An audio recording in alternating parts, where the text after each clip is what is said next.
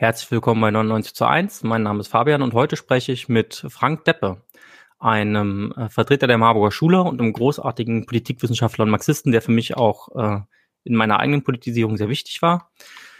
Juristischer und politischer Überbau der materialen Verhältnisse, Maschine der Klassenherrschaft, eine logische Ableitung aus der Wertform ideeller Gesamtkapitalist oder gar materielle Verdichtung von Kräfteverhältnissen mit relativer Autonomie, was ist der kapitalistische Staat und weswegen gibt er uns einen bestimmten Weg vor, wie wir den Kapitalismus zu überwinden haben.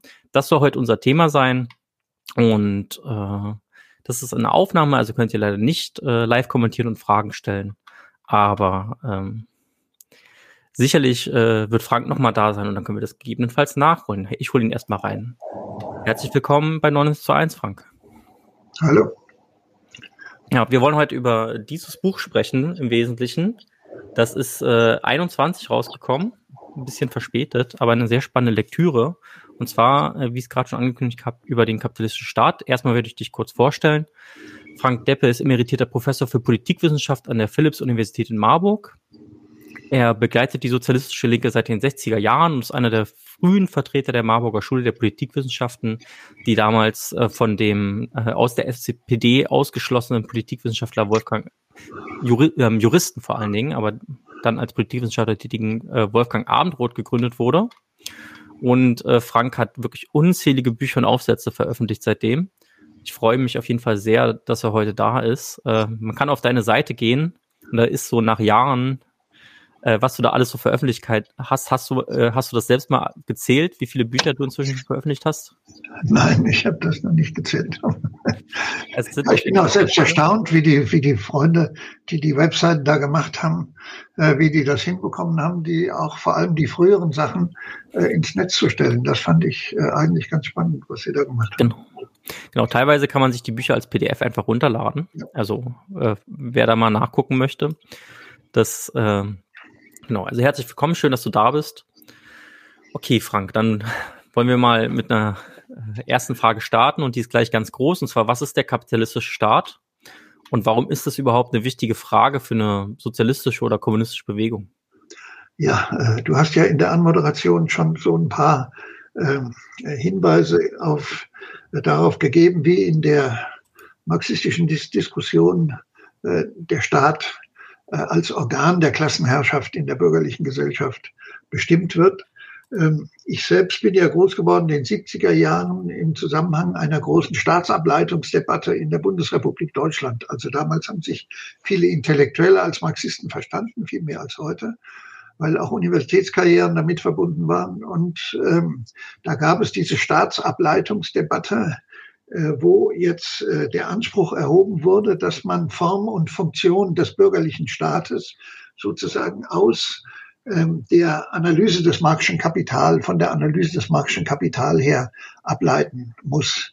Ähm, diese, ich habe in den 80er Jahren ein Buch über Machiavelli geschrieben und im Vorwort dieses Buches über Machiavelli habe ich geschrieben, ich war ein wenig überdrüssig dieser Staatsableitungsdebatte, weil sie dann sozusagen äh, viele hochkomplexe äh, Texte produziert hat, ob der Staat jetzt aus den Klassenverhältnissen, ob der Staat aus der Warenform, ob aus den Rechtsverhältnissen äh, und so weiter abzuleiten sei.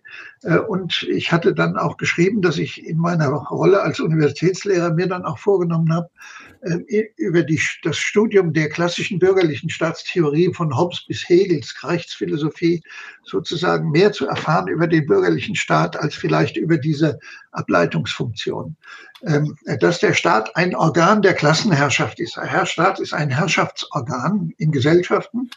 Äh, äh, und dass der Staat ein Herrschaftsorgan ist, ergibt sich sozusagen am, am einprägsamsten eigentlich aus dem klassischen Ausgangspunkt bei dem Thomas Hobbes äh, im 17. Jahrhundert. Äh, der Staat hat äh, sozusagen ein Gewalt, der, der, Charakter des Staates ergibt sich daraus, äh, dass ihm äh, ein Gewaltmonopol gewissermaßen übertragen wird.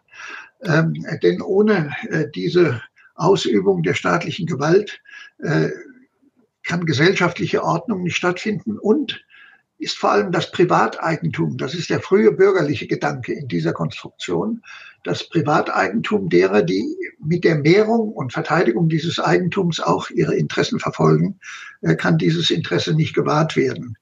Ähm, das ist sozusagen, also bei Marx und Engels ähm, äh, wird dann im Kommunistischen Manifest und in vielen anderen äh, Schriften äh, der Staat als Herrschaftsorgan in der bürgerlichen Gesellschaft auch eben zur Sicherung der Grundverhältnisse dieser bürgerlichen Gesellschaft, also zur Sicherung erstens der Eigentumsverhältnisse und dann auch zur Sicherung der Klassenherrschaft, die an diese Eigentumsverhältnisse gebunden ist, bestimmen. Nun muss man vielleicht dazu sagen, dass ähm, äh, das im 19. Jahrhundert, also das Manifest 1848, 47, 48 geschrieben, kurz vor der 48er Revolution, also im Schatten der französischen Revolution von 1789, ähm, da waren natürlich die Staaten äh, in Europa, äh, waren natürlich äh, erstens, ähm, äh, ja, das, da wird es dann komplizierter, ähm, wie, wie soll ich das ausdrücken? Der bürgerliche Staat sozusagen in seiner Reinform der repräsentativen Demokratie, der meistens als Ideal des bürgerlichen Staates dargestellt wird, wie er dann bei, in der Theorie von John Locke äh, äh, auch äh, ausformuliert worden ist als repräsentative Demokratie, vor allem die Legitimation des Parlaments als der zentralen Institution des bürgerlichen Staates, als gesetzgebende Institution und die Legitimation des Parlaments durch Wahlen, also das ist ja der, der, der entscheidende äh, Nexus. Ähm, das war in England, war diese Staatsform im Ergebnis der Revolution von 688 am weitesten entwickelt als Form der repräsentativen äh, Demokratie und der konstitutionellen Monarchie. Aber in allen europäischen, fast allen europäischen Staaten, die Schweiz ist da eine Sonderentwicklung, äh, äh, herrschten natürlich Verhältnisse, die noch spät absolutistisch waren. Das heißt, die, die Bewegung gegen die restaurative Bewegung gegen die französische Revolution, die im Wiener Kongress 1830 und so weiter ihren Höhepunkt gefunden hatte, äh, die hat natürlich den Spätabsolutismus, also den späten Absolutismus als eine späte Herrschaftsform der Aristokratie und äh, des, des Feudalismus gefestigt. Allerdings äh, sind die Kämpfe, die im 19. Jahrhundert stattfinden, natürlich auch schon im Manifest ist das angedeutet in den Programmpunkten, ähm, äh, die, die Kämpfe, die im Zusammenhang auch der Konstituierung der Arbeiterbewegung und des Sozialismus stattfinden, sind ja zunächst mal Kämpfe um die Veränderung des Staates, äh, nämlich die, der Kampf ums allgemeine Wahlrecht und um die Koalitionsfreiheit. Das sind ja zwei grundlegende Rechte bürgerlicher äh, politischer Verhältnisse, äh, die, für, für die sich die sozialen Bewegungen des 19. Jahrhunderts, sowohl die demokratische Bewegung als auch die sozialistischen Bewegungen, haben sich für diese äh, beiden äh, Grundrechte und Grundvoraussetzungen auch bürgerlicher Staatlichkeit eingesetzt. Äh, in der weiteren Entwicklung haben wir dann ganz verschiedene Typen dieses spätfeudal-bürgerlichen Staates, den, die wir auch noch im Deutschen Reich nach der Reichsgründung haben, unter Bismarck eine Art Koalition zwischen dem preußischen Adel auf der einen Seite und der preußischen Monarchie und auf der anderen Seite dem, der erstarkenden Bourgeoisie äh, in Deutschland. Äh, also das zeigt uns schon, dass einerseits natürlich, wenn wir die, die Struktur der Beziehungen zwischen den gesellschaftlichen Verhältnissen und dem politischen System betrachten, dass dann die Kennzeichnung des Staates als eines Herrschaftsorgan im Interesse der Sicherung der Grund, auch der ökonomischen Grundverhältnisse bürgerlicher Gesellschaften das und auch der Eigentumsverhältnisse von sozialen Klassen, die gewissermaßen vor, äh, führende Klassen vorbürgerlicher Gesellschaften sind, also die grundbesitzende Aristokratie. Ähm, ähm, wenn wir die Struktur betrachten, dann ist das die wesentliche Bestimmung des Staates. Und auf der anderen Seite äh, finden wir in der konkret historischen Untersuchung der Entwicklung der Nationalstaaten des 19. Jahrhunderts unterschiedliche Formen der Ausprägung gewissermaßen äh, dieses äh, Typs äh, des Staates. Und ähm, äh, für die Kämpfe der Arbeiterbewegung, die spielen natürlich, oder die Kämpfe der Sozialisten, die spielen sowohl für die spezifischen Ausprägungen dieser Formen von Staatlichkeit als auch dann für die Kämpfe gewissermaßen äh, um die Transformation von Staatlichkeit äh, spielen die eine entscheidende Rolle. Und dabei gibt es äh, relativ große Unterschiede in Frankreich, in Deutschland, in Italien, in Spanien und so weiter.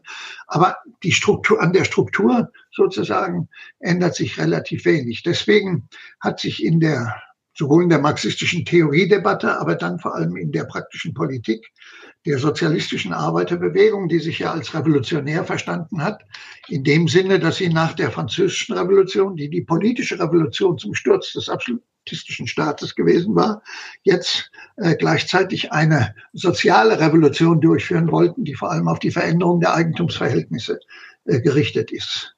Äh, und in dem Zusammenhang ist dann natürlich auch die Frage interessant und ja, nicht nur interessant, fast lebenswichtig für die sozialistische Bewegung, welche Form von Staatlichkeit man sich dabei überhaupt vorgestellt hat, programmatisch. Und äh, in meinem Buch versuche ich das auch ein bisschen äh, aufzuarbeiten und zu reflektieren, dass es auf diesem Gebiet dann auch viele Widersprüche gibt und unterschiedliche Entwicklungen. Ähm, äh, Lenin, Staat und Revolution, der ja da im, Jahre 1917, kurz vor der Oktoberrevolution gesch geschrieben wird, ist in der kommunistischen Bewegung des 20. Jahrhunderts sozusagen äh, orientierend geworden oder war als verbindlich vorgeschrieben. Auch darin die enthaltene Formulierung, dass die entscheidende Frage äh, für äh, Kommunisten sei oder Marxisten sei, wie sie zur Diktatur des Proletariats stehen. Äh, das ist in der marxistischen Theoriedebatte schon am Ende des 19., aber auch im frühen 20. Jahrhundert auch immer äh, sehr unterschiedlich bewertet worden, wie weit gewissermaßen die sogenannten Frankreich-Schriften von Marx, also über die 48er Revolution, äh, dann über die Pariser Kommunen von 1871, in denen Marx gewissermaßen am Beispiel der Pariser Kommunen vor allem dann auch äh, sozusagen den Gedanken der Diktatur des Proletariats als einer notwendigen Durchgangsform zur zum Aufbau einer neuen Staatsform und zur Schaffung eines Machtzentrums, zur Veränderung der gesellschaftlichen Eigentumsverhältnisse und drittens zur Abwehr der Konterrevolution. Das sind ja die drei wesentlichen Bestimmungen, die eingehen in diese Vorstellung, äh, dass man zunächst eine Übergangsdiktatur braucht in der Revolution. Das ist übrigens ein Gedanke, der liegt relativ, der ist jetzt nicht, äh, äh, ja, äh, nicht aus dem Kopf, sagen wir mal, radikale Theoretiker entsprungen, sondern der hat sich in allen Revolutionen der Neuzeit seit der Französischen Revolution als äh, äh unmittelbar äh, praktische, praktische Notwendigkeit ergeben, dass äh, sozusagen äh, erstens äh, jede, wenn wir eine Revolution de definieren als eine Massenbewegung, die zum Sturz des alten Regimes führt. Und äh, in jeder, wir reden sicher noch darüber, was solche, wie solche Revolutionen entstehen oder wie, wie, sie, wie, sie, wie, wie sie überhaupt einzubewerten sind. Aber äh, in jeder revolutionären Umwälzung wir können auch die kubanische Revolution nehmen als Beispiel, äh, wo es eine Massenbewegung oder eine Massenunterstützung für den Sturz eines alten Regimes gibt, mit dem Ziel, die gesellschaftlichen Eigentums- und Machtverhältnisse zu verändern zugunsten der subalternen Klassen. Das wären ja die entscheidenden Merkmale. Er bildet sich natürlich national, werden Eliten entmachtet, alte Eliten, alte herrschende Klassen und international aus Solidarität aus den Ländern, in denen die alten Klassenverhältnisse die Grundlage nach wie vor der Machtverhältnisse sind, bilden sich also äh, gegenrevolutionäre Bewegungen und zur Niederhaltung dieser Gegner, die also in vielen Fällen militärische Interventionen sind, äh, die in diese Länder, in denen Revolutionen stattgefunden haben, äh, sich ausdrückt. Und äh, das ist eine der ersten Funktionen. Und sozusagen die zweite Funktion ist die, ist die, dass man diese Macht auch braucht, um zunächst in die ersten Schritte der Veränderung der Eigentumsverhältnisse durchzusetzen. Ähm, die Frage ist nur, ähm, vielleicht kommen wir dadurch im Gespräch dann auch äh, noch mal einen Schritt weiter. Ähm, äh, die Form und Funktion des Staates ähm, hat sich natürlich äh, in der Entwicklung des Kapitalismus, den verschiedenen Ländern und Regionen der Welt, aber auch im Gefolge der Klassenauseinandersetzungen äh, sehr stark verändert. Und von daher äh, denke ich, wir müssen die Strukturbestimmung des Verhältnisses von kapitalistischen Produktionsverhältnissen und Staat, die muss man sehr genau im Blick haben. Aber man muss auf der anderen Seite auch sehr genau analysieren, welche Transformationen von Staatlichkeit stattfinden, die dann auch wiederum für die Politik der Linken äh, und äh, auch der sozialistischen und kommunistischen Kräfte eine entscheidende Rolle spielen.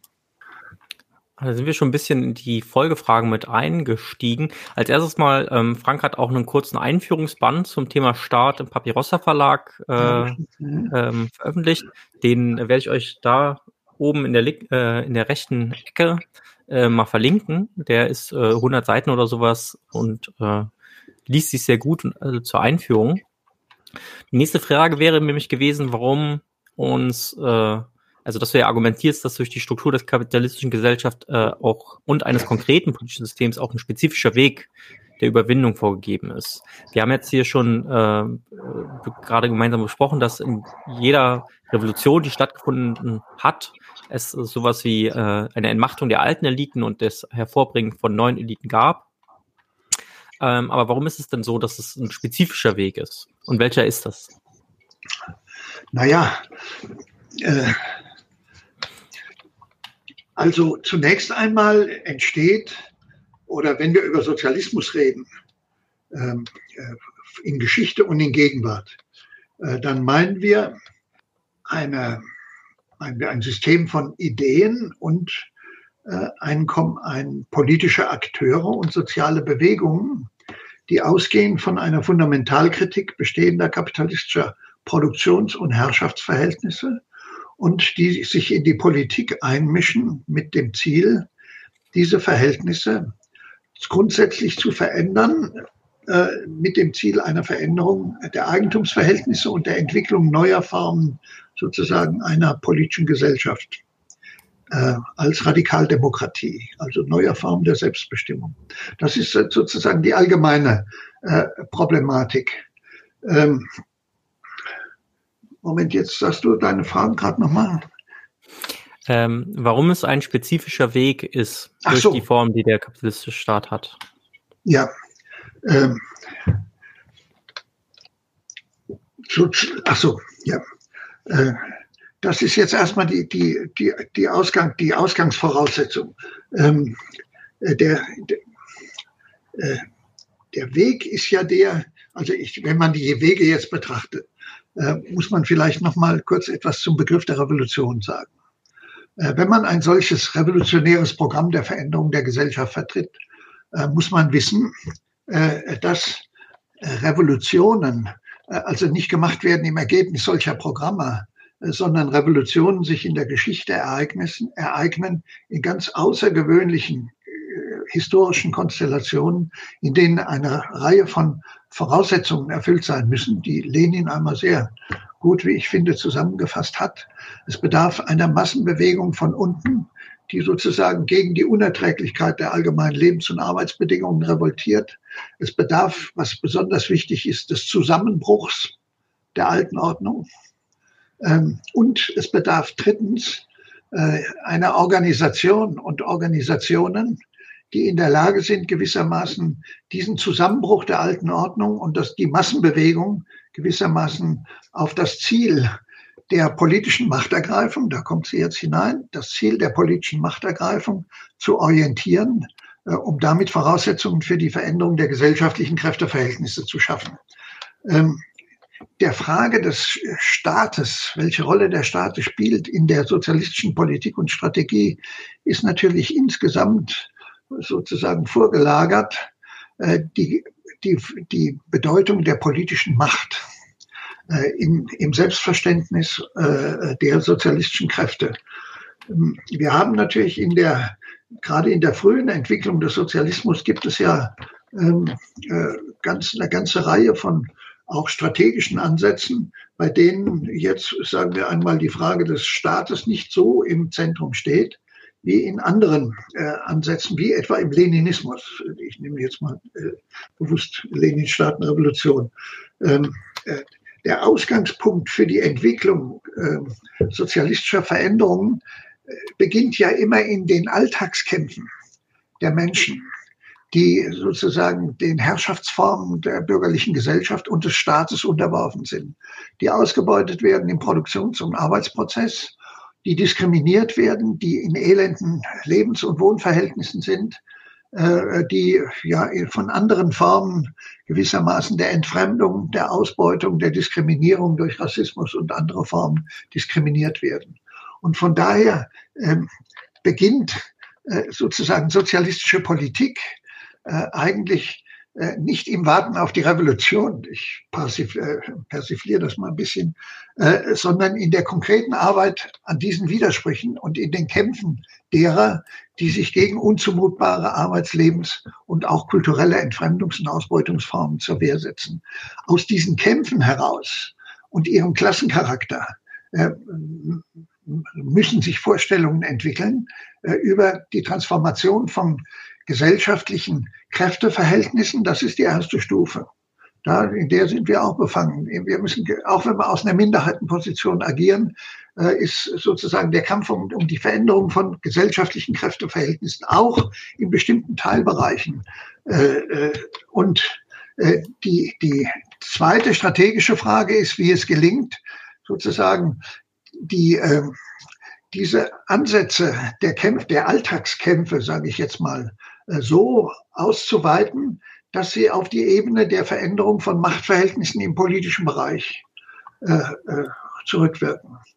Also ich nehme mal das Beispiel von euch in Berlin. Ihr mit eurer Mieterbewegung in Berlin habt ein schönes Beispiel dafür geliefert, wie man eine Bewegung, ähm, äh, wie eine Bewegung entstehen kann, äh, die protestiert gegen die unzumutbaren Verhältnisse auf dem Wohnungsmarkt äh, die auch schon Forderungen erhebt in die Richtung der Vergesellschaftung von Wohnungseigentum und so weiter, die aber jetzt gewissermaßen auf der politischen Ebene, leider auch mit Beteiligung der Partei Die Linke, äh, sozusagen merken, äh, dass wenn du jetzt ein Gesetz oder wenn du ein durch, das durchsetzen willst, du könntest jetzt sagen, die eine Variante wäre, eine Massenbewegung besetzt die Wohnungen und enteignet die Mietgesellschaften. Hm. Das wäre die revolutionäre Form.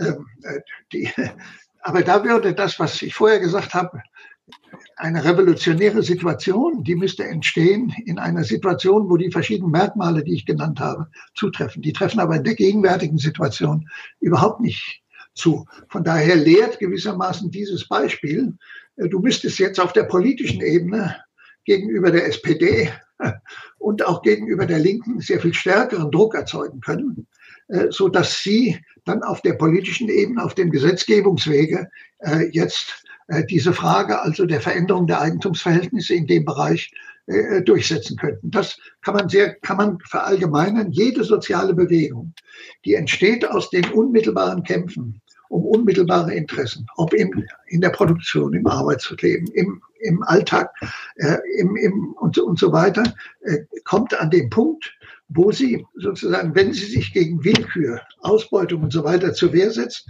müssen sie die Kraft entwickeln, auch Machtverhältnisse zu verändern. Und das führt auf die Ebene des Staates, ähm, auf die Ebene der Gesetzgebung oder auf die Ebene der gewaltsamen Durchsetzung. Aber das ist in Ausnahmesituationen der Fall. Deswegen hat es, sagen wir, wenn man sagt, Revolution, wann waren eigentlich revolutionäre Situationen, auf die wir in der deutschen oder in der europäischen Geschichte zurückblicken können, dann gab es in der, in der, im 20. Jahrhundert jeweils am Ende der Kriege, also 1917 folgende äh, bis 23. Da trafen diese Merkmale, die ich vorher genannt habe, zusammen in der außergewöhnlichen Situation des, äh, des Krieges, am Ende des Krieges und vor allem in den Staaten, die den Krieg verloren haben, Russland äh, und das Deutsche Reich 1917, 18. Da ist der alte Staatsapparat auch mit, die Soldaten laufen nach Hause und so weiter. Da bricht gewissermaßen die alte Ordnung zusammen. Ähnliche, aber andere Situationen haben wir 1945 also äh, am Ende des Krieges. Ich will damit nur andeuten, dass eben, wenn, vielleicht kommen wir nochmal auf 68, weil einige denken, 68 war auch so eine revolutionäre Situation. Ähm, äh, aber äh, ich will damit nur andeuten, dass diese revolutionäre Situationen Ausnahmesituationen sind. Wir müssen normalerweise Politik herbestimmen, sozusagen von der Normalität, der, der, der relativen Stabilität kapitalistischer Verhältnisse. Das ist ja der, Ausgangs der Ausgangspunkt für unsere Politik sein. Ich will zudem vielleicht noch dazu sagen, wenn wir sagen, Revolution waren Ende des Ersten, Zweiten Weltkrieges. Eric Hobsbawm in seinem Zeitalter der Extreme nennt das das Zeitalter der Katastrophen. Das mhm. ist die Zeit äh, zwischen 1914 und 1945, ähm, äh, wo ähm, der Kapitalismus auch weltweit mit Ausnahme in den USA, die in dieser Zeit ihre, ihren Aufstieg vollzogen haben, äh, äh, wo also sozusagen ähm, äh, das kapitalistische System in eine tiefe Krise geraten ist. Faschismus war eine Lösung für die Erhaltung und auf der anderen Seite die sozialistische und kommunistische Linke sehr stark geworden ist. Das ist aber Geschichte inzwischen. Das ist aber das interessant wäre die Frage zu verfolgen, ähm, ob wir in, erneut in einer Situation sind, jetzt nicht unmittelbar, der Krieg spielt natürlich dabei auch eine Rolle, aber ich würde sagen, seit dem großen Crash von 2008, 2009, äh, dass wir in ein neues Zeitalter der Katastrophen äh, übergehen. Die Politik kommt aus dem Krisenmodus überhaupt nicht heraus äh, und äh, der Begriff der Katastrophe bekommt eine neue Beziehung, weil für die Frage äh, der des Funktionierens der heutigen, des heutigen kapitalistischen Weltsystems nicht nur die Frage der Ausbeutung, äh, sondern auch die Frage der Zerstörung von Mensch-Natur-Beziehungen und die damit verbundenen Katastrophen eine ganz große Frage sind. Und wir am Beispiel des Ukraine-Krieges jetzt auch wiederum erleben, dass neben dieser Katastrophendimension auch wiederum der Kampf zwischen Großmachtinteressen, der militärisch ausgetragen wird, äh, sozusagen eine zweite Dimension bildet. Ähm, ich würde noch nicht von einem Zeitalter sprechen, aber äh, ich würde sagen, die Gefahr, dass äh, diese Zuspitzung von Katastrophentendenzen dann auch äh, bestimmend wird für die politische Entwicklung, das, das, die Gefahr halte ich für, für relativ groß. Okay. Dann wollen wir mal zu der Frage von Revolution und Reform kommen, weil wir die ja auch gerade schon besprochen haben. Du hast gerade ausgeführt, Revolutionen sind Ausnahmeereignisse. Äh, Gleichzeitig, wenn sie stattfinden, dann brauchen sie auch gleich eine Organisation, die in der Lage ist, äh, irgendwie Ersatz, äh, also erstmal so etwas zu organisieren, den Austausch der Eliten dann das zu erhalten. Wir haben es in der Novemberrevolution in Deutschland 1918 ja gesehen, dass es äh, auch äh, mal nicht klappen kann. Also da gab es eine revolutionäre Situation, ähm, die aber nicht dazu geführt hat, dass alte Eliten entmachtet worden sind, sondern äh, mit Verrat der Mehrheits-SPD damals äh, sind äh, die alten Eliten äh, an der Macht gehalten worden. Es gab einen, einen, einen Kompromiss. Ähm, diese Organisation, du hast jetzt gesagt, äh, sozialistische Politik äh, kann sich nicht nur darauf konzentrieren, irgendwie die Revolution zu organisieren, sondern sie muss auch in, der, in den Alltagskämpfen die Kräfteverhältnisse zwischen den Klassen verschieben. Und das berührt ja die Frage, die auch gerade in der radikalen Linken immer sehr äh, populär diskutiert wird, nämlich brauchst denn jetzt eine Revolution auf jeden Fall nur und, und drunter geht nichts oder äh, ist auch eine Reform, äh, äh, sind reformistische Ansätze auch in Ordnung? Und ähm, im Werk von Marx und Engels sind nach dir da Verschiebungen zu bemerken, die von der Forderung der frühen Revolution im frühen Werk hin zum Nachdenken über Reform gehen. Äh, immer auch im Bewusstsein darüber, dass ein friedlicher Übergang auch immer unter Vorbehalt eines friedlichen Handels der gegnerischen Klasse steht. Und du beschreibst, dass diese Frage als Streit zwischen Objektivismus und Subjektivismus, zwischen Ökonomismus und politischem Voluntarismus über die letzten 100 Jahre auch immer wieder diskutiert worden sind du hast es jetzt schon, äh, die Frage jetzt schon mehr oder minder beantwortet, nämlich, dass Reform und Revolution keine radikalen Gegensätze sind. Ich würde dir trotzdem nochmal die Frage stellen, sind sie es radikale Gegensätze oder äh, muss man sie miteinander versöhnen? Naja, es muss miteinander verbunden werden und wir müssen natürlich jetzt auch die Widersprüche des Reformismus oder der, also dass Reformpolitik notwendig ist und als Ausgangspunkt für den Kampf gegen äh, und Unterdrückung, Ausbeutung und so weiter notwendig ist, äh, das, das ist sozusagen der geschichtlich logische Ausgangspunkt. Ähm, dass Revolutionen als Zusammenbruch der alten Ordnung und als Massenbewegung, die die Frage der neuen Ordnung thematisieren, Ausnahmesituationen sind. Ich glaube, Jürgen Kuczynski hat das mal irgendwie, er nannte das Feiertage in der Geschichte von Völkern, die aber ganz selten vorkommen. Ähm, äh, das ist sozusagen die andere Seite dass das nicht zur politischen Schlussfolgerung führen darf, dass man im Bewusstsein, die Revolution wird schon irgendwie als Folge des Zusammenbruchs der Gesellschaft, also der großen Katastrophe, die ich gerade angesprochen habe, wird die schon irgendwann kommen und wir müssen nur bereit sein, uns dann auf diese Situation vorzubereiten. Das gibt es äh, äh, auch äh, in, in der Geschichte des Sozialismus und der Arbeiterbewegung.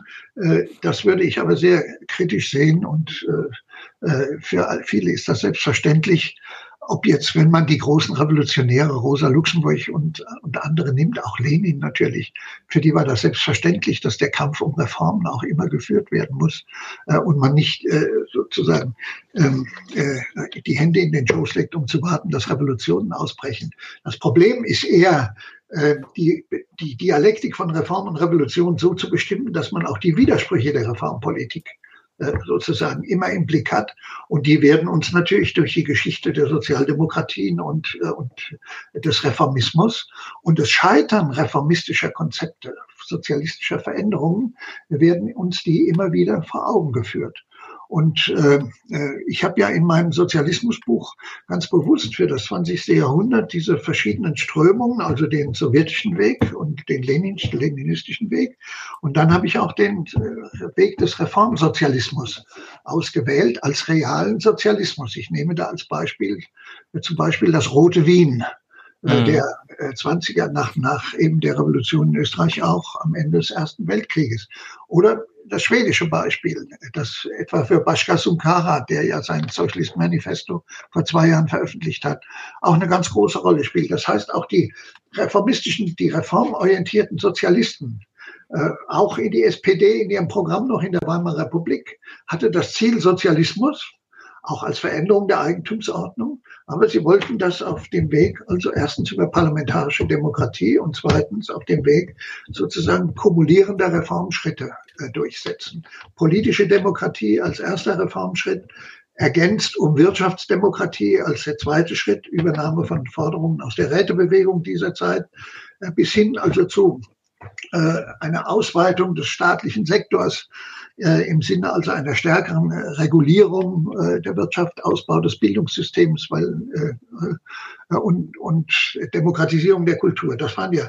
Das Problem ist jetzt, ähm, dass man nicht diese reformistische Sozialismusperspektive dass wir die von vornherein verdammen und äh, sozusagen sagen, ja, das war, äh, das war schon von Anfang an durch Noske bestimmt, sagen wir mal, der auf die revolutionären Arbeiter hat schießen lassen. Äh, nein, das Problem ist die, wie die Reform, die, die Politiker und Theoretiker des Reformismus mit dem Scheitern äh, dieses Reformismus umgehen. Also nehmen wir das, ich nehme auch die englische Labour-Regierung 1945 bis 1952, British Way to Socialism, mit weitreichender Vergesellschaftung und, und so weiter. Aufbau des staatlichen Gesundheitswesens, National Health Service und so weiter. Ja, äh, bis Anfang der 50er Jahre ist äh, dieses Konzept gescheitert aufgrund folgender Umstände. Einbeziehung Großbritanniens in das System der amerikanischen Vorherrschaft, die Verschuldung Großbritanniens im Ergebnis des Krieges. Sie wurden in die NATO einbezogen, also im Ost-West-Konflikt. Und sie gerieten unter großen Druck äh, wegen der, äh, den Unabhängigkeitsbewegungen in den Kolonien, also Indien und auch der Anfang der antikolonialen Befreiungsbewegungen und der Kriege, die sie geführt haben in dem Zusammenhang. Äh, das haben sie gewissermaßen mitgetragen. Und äh, daran ist gewissermaßen dann auch ähm, ja, die Handlungsfähigkeit einer solchen sozialistischen Regierung äh, letztlich an Grenzen geraten. Und äh, bei den äh, übernächsten Wahlen sind sie dann abgewählt worden. Äh, hm. Also, aber das Akzeptieren sozusagen diesen Weges. Es hat äh, im Austromarxismus bei Otto Bauer in den 20er Jahren, das ist schon interessant, weil es da Parallelen auch zu Gramsci gibt in der Art und Weise des Herangehens an die Frage der Veränderung von Kräfteverhältnissen. Äh, da hat Otto Bauer in seiner Linzer Rede 1927 eine sehr bemerkenswerte Analyse vorgenommen, als er sagte, äh, im, die, die Revolutionen am Ende des Ersten Weltkrieges waren nur zur Hälfte erfolgreich. Wir haben die politische Demokratie durchgesetzt und Elemente von Sozialstaatlichkeit. Aber wir haben natürlich keine Veränderung der Eigentumsverhältnisse durchgesetzt. In der Folge geht der Klassenkampf weiter, sagt er jetzt. Also wir haben erste Schritte auf dem Weg einer Demokratisierung, aber der Klassenkampf geht weiter, weil die Bourgeoisie sozusagen ihren Einflussverlust, den sie jetzt schon hat, nicht hinnehmen will und weil unsere Ziele in Bezug auf die Veränderung der Eigentumsverhältnisse auch noch nicht erreicht wird. Und in diesem, in diesem Konflikt, der, den müssen wir als Klassenkampf austragen. Äh, und wenn die Bourgeoisie die Möglichkeit findet, und das hat er dann bezogen später auch auf die Weltwirtschaftskrise nach 1928, ähm, also äh, wird sie, ähm, wird sie auch faschistische Machtkonstellationen benutzen, um die Errungenschaften, die halben Errungenschaften der Novemberrevolution zu beseitigen. Das war eine Prognose, die stimmte dann auch für die folgenden Jahre. Und ja. da hat Otto Bauer dann gesagt, äh, und, und da müssen wir wieder in dieser Konstellation, äh, da müssen wir wieder bereit sein, das Konzept der Diktatur des Proletariats auch strategisch zu übernehmen, denn dann geht es in eine offene Konfrontation. Äh, und äh, das, wie gesagt, sind, äh, sind Widersprüche, die man mit berücksichtigen muss, äh, wenn also über die Frage, wie Reformen, die Durchsetzung von Reformen in einer Perspektive nicht nur äh, der, also es wäre kindisch sich vorzustellen, ähm, äh, man kumuliert einfach jetzt verschiedene Reformen und irgendwann kommt am Ende Sozialismus raus, sondern jeder Schritt von Reformen führt zu gesellschaftlichen Konflikten also zu Klassenkonflikten, weil die, wenn die Reform darin besteht, dass die Linken, wie jetzt, ich nenne mal bewusst die Ampelkoalition und der Heil, der Arbeitsminister, der sehr stark mit den Gewerkschaften verbunden ist, wenn der sich sozusagen kleine Veränderungen im Bereich, also sowohl was Hartz IV und die Veränderungen betrifft, als auch äh, was äh, etwa Rechte von Betriebsräten und so weiter betrifft, äh, dann wird äh, Lindner auf der anderen Seite von der FDP äh, sofort nicht nur ein Veto einlegen, sondern man muss nur die FAZ dann lesen, um zu sehen, wie hier geballte gesellschaftlich Macht ideologisch schon sofort in Bewegung gesetzt wird, um also solche Folgen von Reformen, die die subalternen Kräfteklassen stärken äh, und die Bourgeoisie schwächen können, wie diese, wie dort sofort nicht nur ideologisch, sondern auch politisch äh, äh, ja, eine Gegenbewegung dagegen äh, äh mobilisiert wird. Äh, und äh, äh, aber das ist ein Problem des Reformismus. Es gibt ein großes Buch, ich zitiere den öfters in meinem Sozialismusbuch eines englischen Historikers Donald Sassoon, Sozialismus im 20. Jahrhundert. Und mhm. äh, der hat das empirisch sehr gut rekonstruiert, wie stark insbesondere also auch die reformsozialistischen Kräfte, also die sozialdemokratischen Kräfte in, in, in Skandinavien, in, in England ähm, seit dem Ersten Weltkrieg gewesen sind und dass immer die großen Wirtschaftskrisen, die der Kapitalismus erzeugt, immer wieder dazu geführt haben, dass diese reformsozialistischen Programme, äh, auch in Schweden übrigens dann in 70er Jahren, äh, dass die wieder zurückgefahren wurden, wurden oder äh, überhaupt nie, erst nicht angegangen wurden. Dass, dass diese Widersprüche gehören also zum Reformismus auch dazu. Ähm, äh, und, und die müssen wir auch in in der Linken, in den Diskussionen der Linken, müssen wir die immer äh, thematisieren. Äh, ja. Wenn wir das nicht lernen, dass das sozusagen keine Ausnahmekonstellation ist, sondern dass das in der Regel mit dem Reformismus passiert. Wenn, aber da taucht wieder das Problem auf. Ähm, man könnte ja das Beispiel der italienischen und der französischen kommunistischen Partei nehmen, äh, in 70er und 80er Jahren, bis also gar nicht so weit entfernt von unserer Zeit, äh, die ja auch ähm, äh, solche reformistischen Positionen im Grunde genommen vertreten ja, haben. Eurokommunismus. Als Eurokommunismus, äh, dann in den 70er Jahren, äh, die aber dann durch sozusagen den Übergang in diese neoliberale Phase seit dem Ende der 70er Jahre ähm, ja, schlagartig entwaffnet wurden da kommt natürlich noch eines hinzu, äh, was für die Gegenwart eine besondere Herausforderung für uns alle ist, das richtig zu analysieren. Ähm, es ereignet sich am Ende des 20. Jahrhunderts etwas, was die Politikwissenschaftler die Auflösung des Cleavage, also das war mal ein amerikanischer Politikwissenschaft, der hat das Wahlverhalten, also in der Untersuchung des Wahlverhaltens, äh, also einen Klassenzusammenhang gesehen hat, dass über 100 Jahre lang, vor allem in Europa, Westeuropa, Ähm, also ein Zusammenhang zwischen Arbeiterklasse und sozialistischen Massenorganisationen, auch kommunistischen Parteien bestanden hat. Und dieser Zusammenhang, äh, der löst sich kontinuierlich auf. Einerseits, weil Sozialdemokraten selbst, Stichwort Godesberg, sich von ihrer Bezug auf die Klassenbasis entfernen. Und andererseits, weil sich die Arbeiterklasse völlig, äh, nicht völlig, aber weil sich die Arbeiterklasse verändert.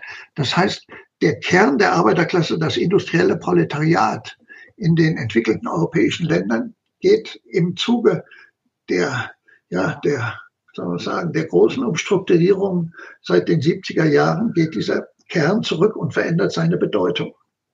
Also, es gibt inzwischen dazu viele Publikationen jenseits von Kohle und Stahl, äh, von dem Trierer Historiker, ähm, der auch die Zahl belegt. Also in, in Großbritannien und in Frankreich hat sich im letzten Viertel des 20. Jahrhunderts äh, die Zahl der Industriearbeiter fast halbiert.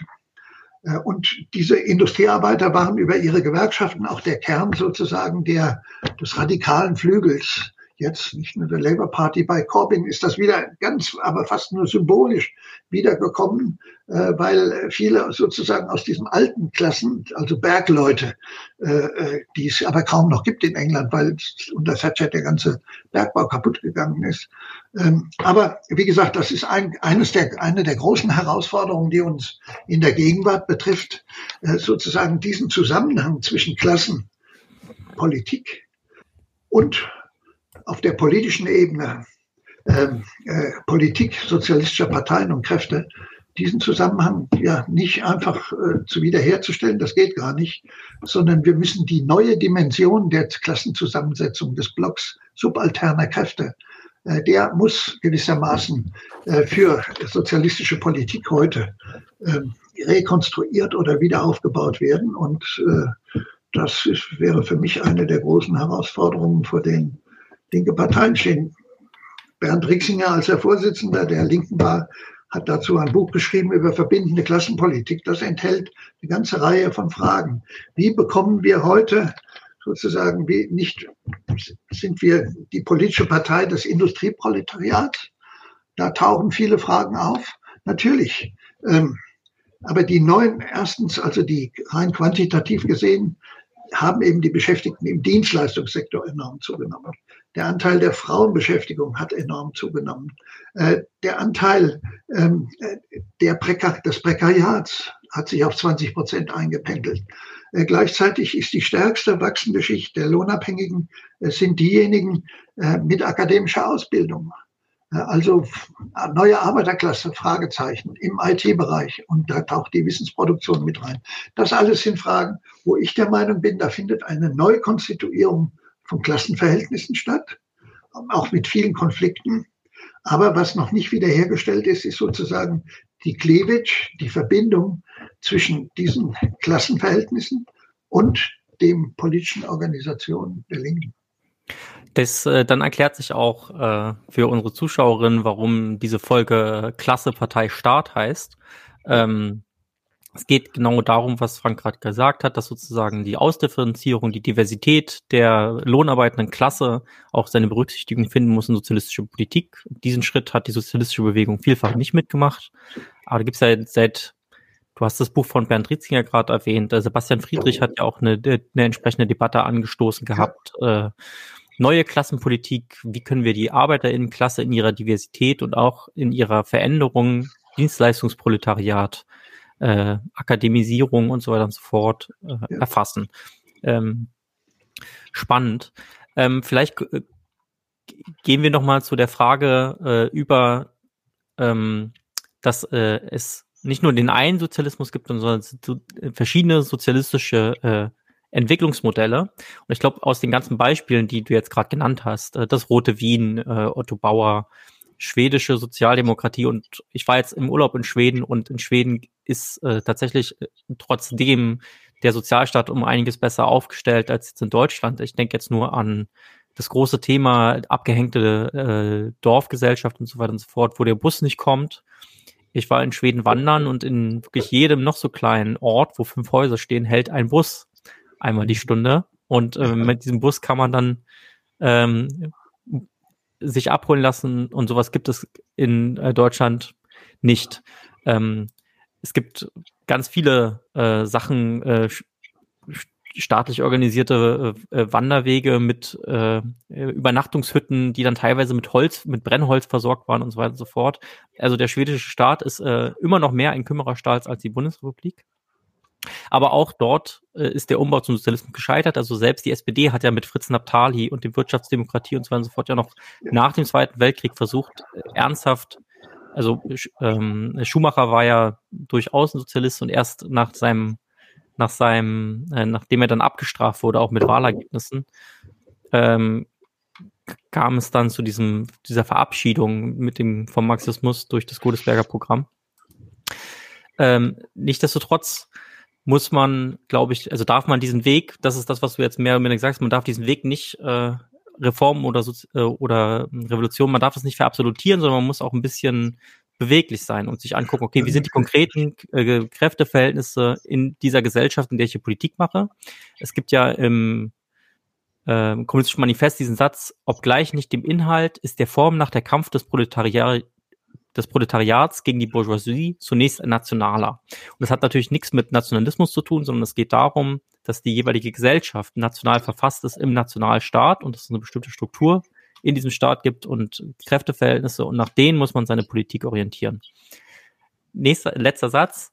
Ähm, Marx hat im Konspekt zur Reichstagsdebatte über die Sozialistengesetze auch überlegt, es kann bestimmte Staaten geben, in dem die, also für Deutschland hat er das ausgeschlossen, aber äh, für Großbritannien und den USA hat er überlegt, es könnte sein, dass die ArbeiterInnen über Wahlen tatsächlich den Sozialismus erreichen können, aber immer unter der Einschränkung, dass die Bourgeoisie die Waffen ruhen lässt und nicht gewaltsam dagegen vorgibt. Das heißt, Marx hat auch nie ausgeschlossen, dass man dann zur Not eben wieder zur Waffe greifen muss, so wie du es gerade von äh, Otto Bauer auch gesagt hast. Mhm. Was können wir daraus lernen? Also wir müssen den Staat, in dem wir leben, ganz konkret analysieren und uns angucken, wie sind die Kräfteverhältnisse. Einerseits die Klassenzusammensetzung, aber auch welche Fraktion der herrschenden Klasse called die Shots sozusagen in der Bundesrepublik und mit welchen ähm, mit welchen Fraktionen des Proletariats sind sie verbündet und so weiter und so fort. Das heißt, danach muss man seine Politik auch ausrichten. Habe ich dich da richtig verstanden? Äh, ja, ja, das ist, äh, das ist äh, schon richtig. Man muss natürlich sehen, dass Marx und Engels ähm, zu ihrer Zeit, wenn sie zum Beispiel über die Frage, äh, kann es auch Wege geben, äh, den Weg zum Sozialismus ähm, äh, ohne, ohne gewaltsame Revolution, ähm, dass sie dann also für ähm, Großbritannien und auch die USA der Überzeugung waren, ja, da geht das. Äh, in Deutschland waren, waren sie das nicht. Äh, da haben die Sozialistengesetze natürlich, also und die Politik Bismarcks und natürlich die Verfassung des Deutschen Reiches. Es war ja keine demokratische Verfassung in dem Sinne. Es gab noch das Dreiklassenwahlrecht in Preußen. Das war ja einer der, der Hauptpunkte auch des Widerstandes dann der Arbeiterbewegung dagegen. Ähm, aber die haben sich natürlich, äh, sagen wir mal so, Marx und Engels konnten sich zu ihrer Lebenszeit natürlich viele Dinge, die im Kapitalismus noch möglich sind, überhaupt nicht so genau vorstellen. Das ist ja ganz selbstverständlich. Äh, vor allem, was Sie unterschätzt haben. Äh, also Sie haben eben, das, äh, ich sage das auch mal in meinem Buch, spreche ich das mal ein bisschen an. Es gibt nach wie vor im Marxismus, auch vor allem im jungen Marx, diese starke geschichtsphilosophische Dimension. Also des Glaubens an die historische Mission des Proletariats. Ähm, also das ist, Sie waren immer davon überzeugt, das gilt übrigens für viele Generationen äh, von Marxisten, die sich auf Marx und Engels bezogen haben.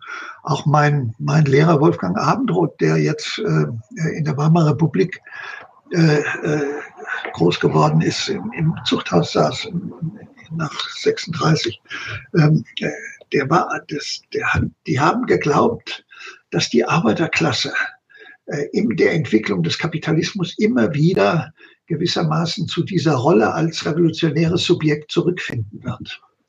Äh, das war, das war eine im Marxismus äh, also sehr stark ähm, ja, äh, ähm, vertretene Auffassung, äh, die vor allem unterschätzt hat, über welche Integrationspotenziale entwickelte kapitalistische Gesellschaften verfügen um die Arbeiterklasse zu integrieren oder auch um sie zu demobilisieren. Der Klaus Dörre verwendet ja diesen Begriff der demobilisierten Arbeiterklasse. Und äh, dazu gehört natürlich, äh, dass äh, äh für die reformistischen und die sozialistischen Kräfte äh, die immer die Frage äh, eine große Rolle gespielt hat, ähm, wie der Kapitalismus Forderungen aus, der Sozial aus den Klassenkämpfen und den Forderungen der Sozialisten aufgreift, um dadurch aber die eigene Herrschaft zu stabilisieren. Das ist ja die ganze Geschichte der Entwicklung der Sozialpolitik seit Bismarck im Grunde genommen. Ähm, der Sozialstaat, äh, der vor allem nach 1945 ja ausgehend auch von Großbritannien äh, 1945, äh, aber dann in der Politik eigentlich, also der ja des sogenannten großen Klassenkompromisses in der Nachkriegszeit, im goldenen Zeitalter, wie der Hobsbawm das nennt, äh, in den entwickelten kapitalistischen Gesellschaften sich in unterschiedlicher Form durchgesetzt hat, von den Schweden über das englische und das äh, deutsche und österreichische Modell. Aber ähm, dass der Kapitalismus sozusagen äh, eine sich mit dem Sozialstaat versöhnen kann, also mit einem natürlich sehr defizitären Sozialstaat, das lag im 19. Jahrhundert noch außerhalb der Vorstellungswelt sozusagen vieler von Marx selbst und Engels selbst. Ähm, äh, und äh, ich denke, dass das wiederum ein eigener Punkt ist, den du ja auch jetzt mit deinem Hinweis auf die Veränderung von Staatlichkeit angesprochen hast. Ähm, die, die Entwicklung des Verhältnisses von Staat und Gesellschaft und äh, kapitalistischer Ökonomie hat sich natürlich vor allem in der zweiten Hälfte des 20. Jahrhunderts sehr stark verändert. Also, und zwar in einer doppelten Weise. Ähm, äh, einerseits äh, sind erweiterte Staatsinterventionen notwendig geworden, um äh, ja den Kapitalismus am Leben zu halten. Der Staat, der, das Kapital, äh, das ja immer wieder große Krisen produziert, äh, braucht gewissermaßen eine funktionierende, das sind uralte Voraussetzungen, das wusste Adam Smith schon, eine funktionierende Infrastruktur.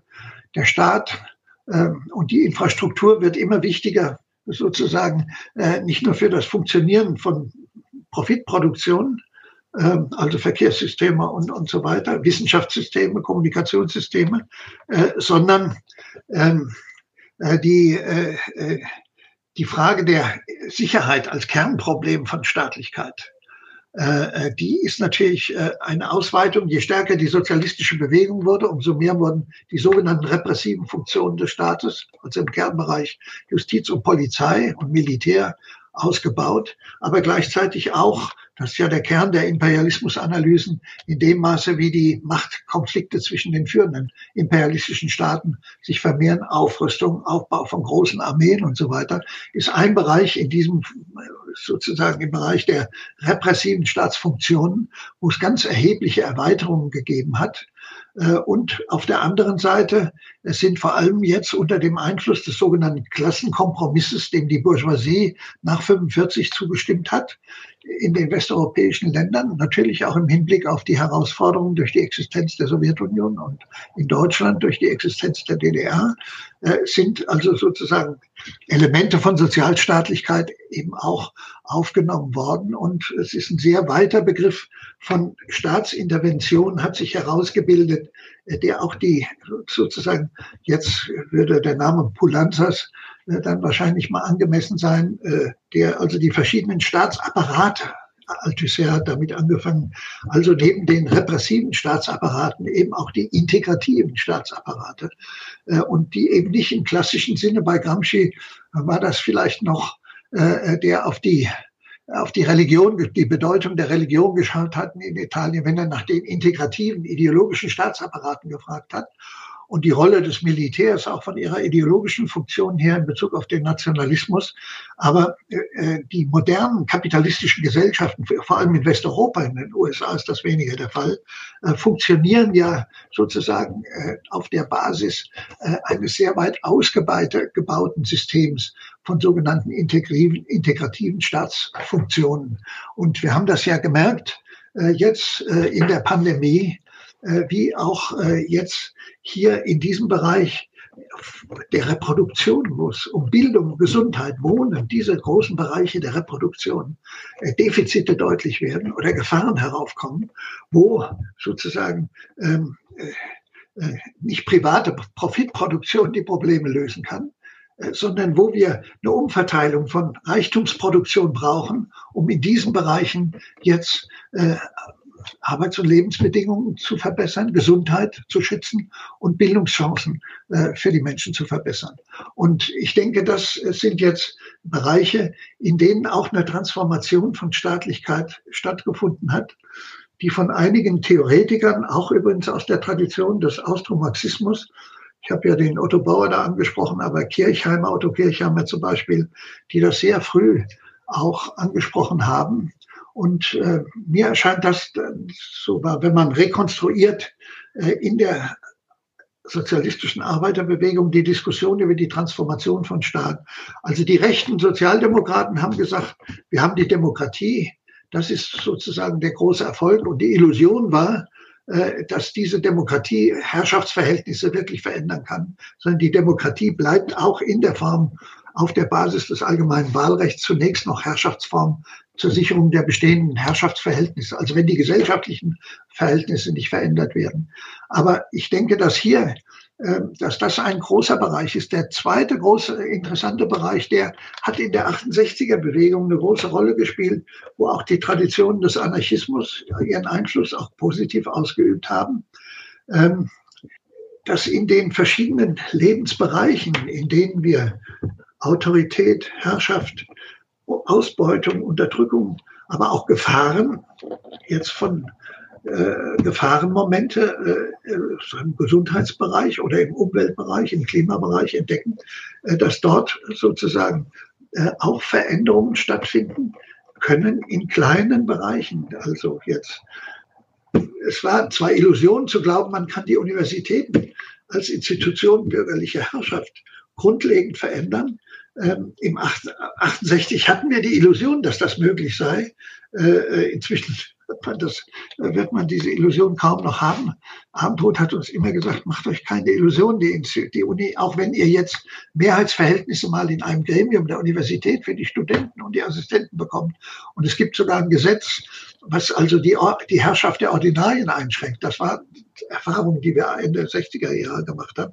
Aber äh, in vielen Bereichen am Arbeits, im Arbeitsprozess, ähm, äh, im, also im, im Bildungssystem, im Ausbildungssystem und so weiter, sind auch solche Veränderungen, die nicht gleich gewissermaßen auf die großen gesetzlichen Regelungen zielen, äh, sondern die auf Formen von Selbstverwaltung und Selbstbestimmung zielen, äh, sind auch, sind auch unbedingt nötig. Ich will es mal so sagen. Die Kolleginnen und Kollegen, die in den letzten Wochen und Monaten in den Krankenhäusern gestreikt haben, ausgehend von der Berliner Charité, die haben ja jetzt nicht, denen geht es ja jetzt nicht nur um einen Tarifvertrag. Äh, das ist natürlich das Ziel, das sie erst einmal haben, äh, der entscheidend, nicht entscheidend, aber der wesentliche Veränderungen in ihren Arbeitsbedingungen herbeiführen könnte, äh, sondern denen geht es auch um eine Erfahrung, wie du sozusagen durch Solidarität, durch die Entwicklung einer gemeinsamen Kampffähigkeit überhaupt äh, dort dich als Subjekt konstituieren kann, das in der Le Le Regel, das in der das Machtverhältnisse ändern kann und kleine Schritte von Reformen und Veränderungen und Verbesserungen durchsetzen kann.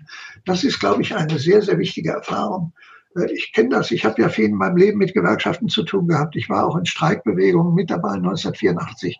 Ich weiß, das ist lange her, aber da ging es um die 35-Stunden-Woche. Aber das mitzuerleben, wie Menschen einen Betrieb besetzen, vor der Mauer stehen, vor dem Werkstor stehen und dann plötzlich äh, das paar hundert Menschen sich entscheiden, wir gehen rein in den Betrieb. Es ist eigentlich unser Betrieb. Das sind solche Lernprozesse in kleinsten Schritten, aber in denen unheimlich viel passieren kann. Und äh, ich denke, dass wir auch diese Dimension der Veränderung äh, nicht aus dem Auge äh, verlieren sollten. Denn das sind ja immer die tatsächlichen, das habe ich vorhin schon mal gesagt, die tatsächlichen Lebensverhältnisse, in denen wir uns bewegen. Dazu gibt es leider im Moment allerdings viel zu wenig. Also das ist, wir sind, äh, wenn ich mal so einzelne Beispiele hervorhebe, äh, tue ich das natürlich in dem Bewusstsein, dass insgesamt das Dilemma der Linken natürlich darin besteht, äh, du hast dieses Klasse Partei Staat. Für das, das ist die Überschrift bei mir für das 20. Jahrhundert. Das gilt für den leninistischen Weg, gilt für den reformistischen Weg. Du brauchst die Klasse als Subjekt, die braucht aber eine Partei und die Partei muss die Staatsmacht erobern. Jetzt ganz grob gesagt. In diesem Anführungszeichen Schematismus bewegt sich sozusagen sozialistische Politik auch in ihren Widersprüchen im 20. Jahrhundert. Ähm, wir werden erst eine Veränderung unserer Kräfteverhältnisse äh, erleben, wenn eine stärkere Bewegung aus der Klasse und der Neuformierung der Klasse heraus selbst kommt. Äh, das ist im Moment, glaube ich, das große Dilemma der, der Linken, äh, dass in diesem Prozess der Auflösung dieses alten Cleavages zwischen einer, sagen wir mal, gewerkschaftlich bewussten und kampffähigen industriellen Arbeiterklasse und der Neukonstituierung eines Blocks sozialer subalterner Klassenkräfte. Äh, und das sozusagen dieser Prozess der Neukonstituierung, das wäre eine sozusagen zentrale Aufgabe von Intellektuellen, aber auch die politische Erziehungsaufgabe der Partei. Wir haben gesagt, wie gesagt, Rixinger hat das in dem verbindenden Klassenpolitik, hat das versucht zum Thema zu machen. Er war noch nicht so sehr erfolgreich damit, äh, was, was äh, sich damit mit dem Gedanken auch sozusagen politisch-strategisch durchzusetzen. Also es war ja eigentlich schon bei der ähm, Gründung der SPD so, dass die SPD nicht nur dadurch funktioniert, dass sie Partei war, sondern auch gleichzeitig äh, einen, äh, einen ja, ein Alltagsleben mitorganisiert ja. hat, also Arbeitersportvereine, Arbeiterbildungsvereine, aus denen heraus ja auch die Parteigründung überhaupt erst erfolgt ist, Arbeitergesangsvereine, Sport, äh, also letztendlich äh, konnte man ja als Sozialdemokrat geboren werden, konnte dann in irgendwie äh, in entsprechende Bildungseinrichtungen oder Organisationen ja. für Kinder gehen und konnte am Ende des Tages auch noch als Sozialdemokrat irgendwie sterben, ja. weil die Sozialdemokratie das ganze Leben umfasst ja. hat. Das ist so ein bisschen verloren gegangen. Du schreibst ja, ja auch. Das ist, ja, ja, das ist, das war die, das war die Welt, in der Erich Honecker groß geworden ist. Und äh, ja, das und, und das. Aber die auch Stabilität für die Organisation geschaffen hat. Aber auch mit vielen Widersprüchen behaftet war. Hm. Also die, die Kulturorganisationen der Sozialdemokratie äh, waren natürlich auch äh, die Gesangsvereine und, und Sportvereine waren mit Stützpfeiler der rechten Politik der Sozialdemokratie. Mhm. Äh, und äh, Wie die Gewerkschaften auch. Wie die Gewerkschaften auch, ja. Und äh, wir haben oft fast scherzhaft in Lehrveranstaltungen als Beispiel genommen, als dann mit der Spaltung der Arbeiterbewegung haben sich auch die Sportvereine gespalten, also die Kulturorganisationen gespalten. Und äh, die Sozialdemokraten haben eben am Reck geturnt und mit der Begründung, dass es Entspannung in der Freizeit ist. Und die kommunistischen Turner am Reck haben geturnt äh, um sich um den Körper für die Revolution zu stellen. Ja, das war so ganz typisch, wie dann in, diese, äh, in dieser Spaltungskonstellation auch die Kultur mit einbezogen war. Ja. In jedem Fall ähm, ist nach dir die Voraussetzung für eine Neuklassen, also eine Neuformierung, also eine Klassenformierung überhaupt mal wieder, dass äh, die Mobilisierung der Klasse der Lohnabhängigen gegen das Kapital ähm, nicht nur durch eine die eine Klassenorganisation vonstatten geht, sondern dass diese eine Klassenorganisation letztendlich es schafft, eine Klammer zu setzen, auch in die Bewegung rein. Du hast jetzt gerade gesagt, ähm, es muss erstmal die Bewegung von selbst kommen, die kann man jetzt nicht irgendwie initiieren als äh, Sozialist, Sozialistin. Äh, aber was fehlt, ist irgendwie dann trotzdem so eine Klassenorganisation, die das leistet, äh, was der kapitalistische Staat letztlich für das Kapital leistet, und zwar die Organisation des Zusammenhalts und also damit auch die Organisation der Klassenmacht der Klasse trotz äh, verschiedener Fraktionierung innerhalb der Klasse und auch Einzelinteressen. Du sagst, Bewegungen sind konjunkturabhängig und äh, sie können schnell groß werden. Und wir haben es ja auch in der Vergangenheit gesehen. Du hast äh, Deutsche Wohnen und Co. enteignen. Ähm, man sieht hier noch äh, ein äh, Werbeplakat zur Wahl im September von denen bei mir im Hintergrund. Die waren groß, äh, die haben auch viel geschafft und letztendlich haben sie es auch geschafft, dass eine Mehrheit der Berlinerinnen ähm, ihre Stimme für den Volksentscheid abgibt. Aber was sie nicht geschafft haben, ist, sich groß äh, zu halten. Also momentan sind sie äh, nicht mehr so organisationsstark, wie sie es am Anfang waren. Und aus ihnen ist keine verbindliche Organisierung herausgegangen. Ist eine Partei, ist ja genau das eigentlich, eine verbindliche Organisierung. Das ist auch für mich der Grund, warum ich in der Partei bin, weil ich der Meinung bin, dass es eine Struktur äh, stellt. Ähm, ja. Es gibt äh, äh, jo, äh, Jody Dean hat dazu ja auch ein äh, Buch geschrieben. Ja, die Jody Dean, ja, das ist. Crowds and Parties fand ich sehr beeindruckend, als ich das gelesen hatte.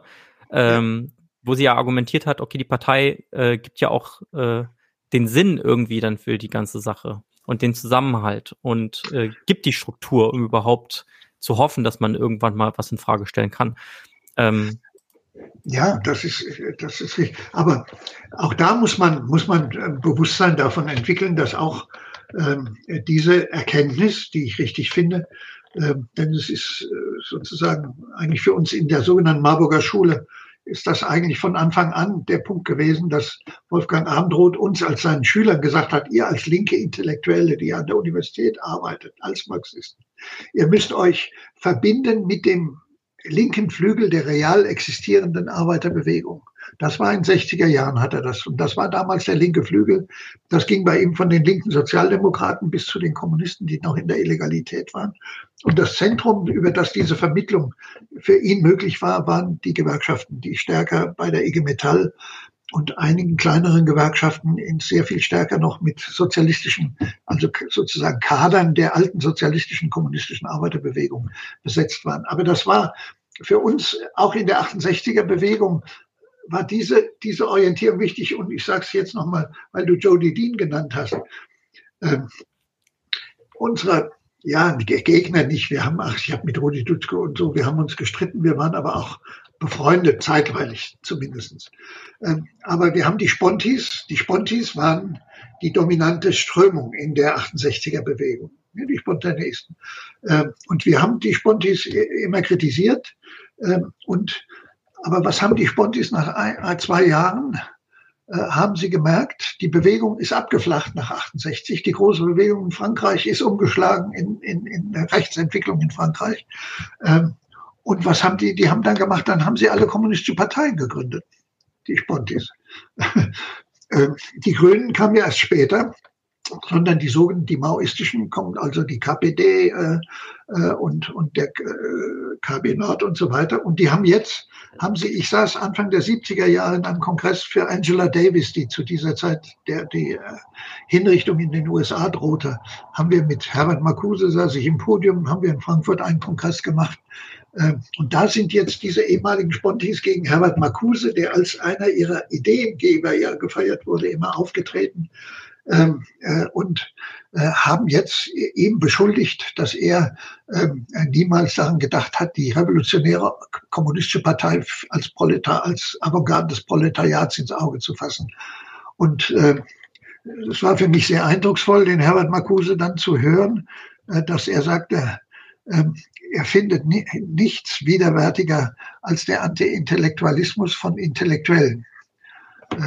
Das passiert aber immer wieder in der Geschichte. Das gab es auch 1918, 19. Wenn Intellektuelle glauben, dass jetzt eine revolutionäre Bewegung entstehen könnte und sie sich an die Spitze stellen, äh, dann gibt es, führt dies zu den unvermeidlichen Übersteigungen und Übertreibungen. Aber wie gesagt, auch diese Notwendigkeit der Organisation, die du nochmal mit Hinweis auf Jody Dean betont hast, äh, die muss aus der Bewegung entstehen die muss aus der Bewegung entstehen.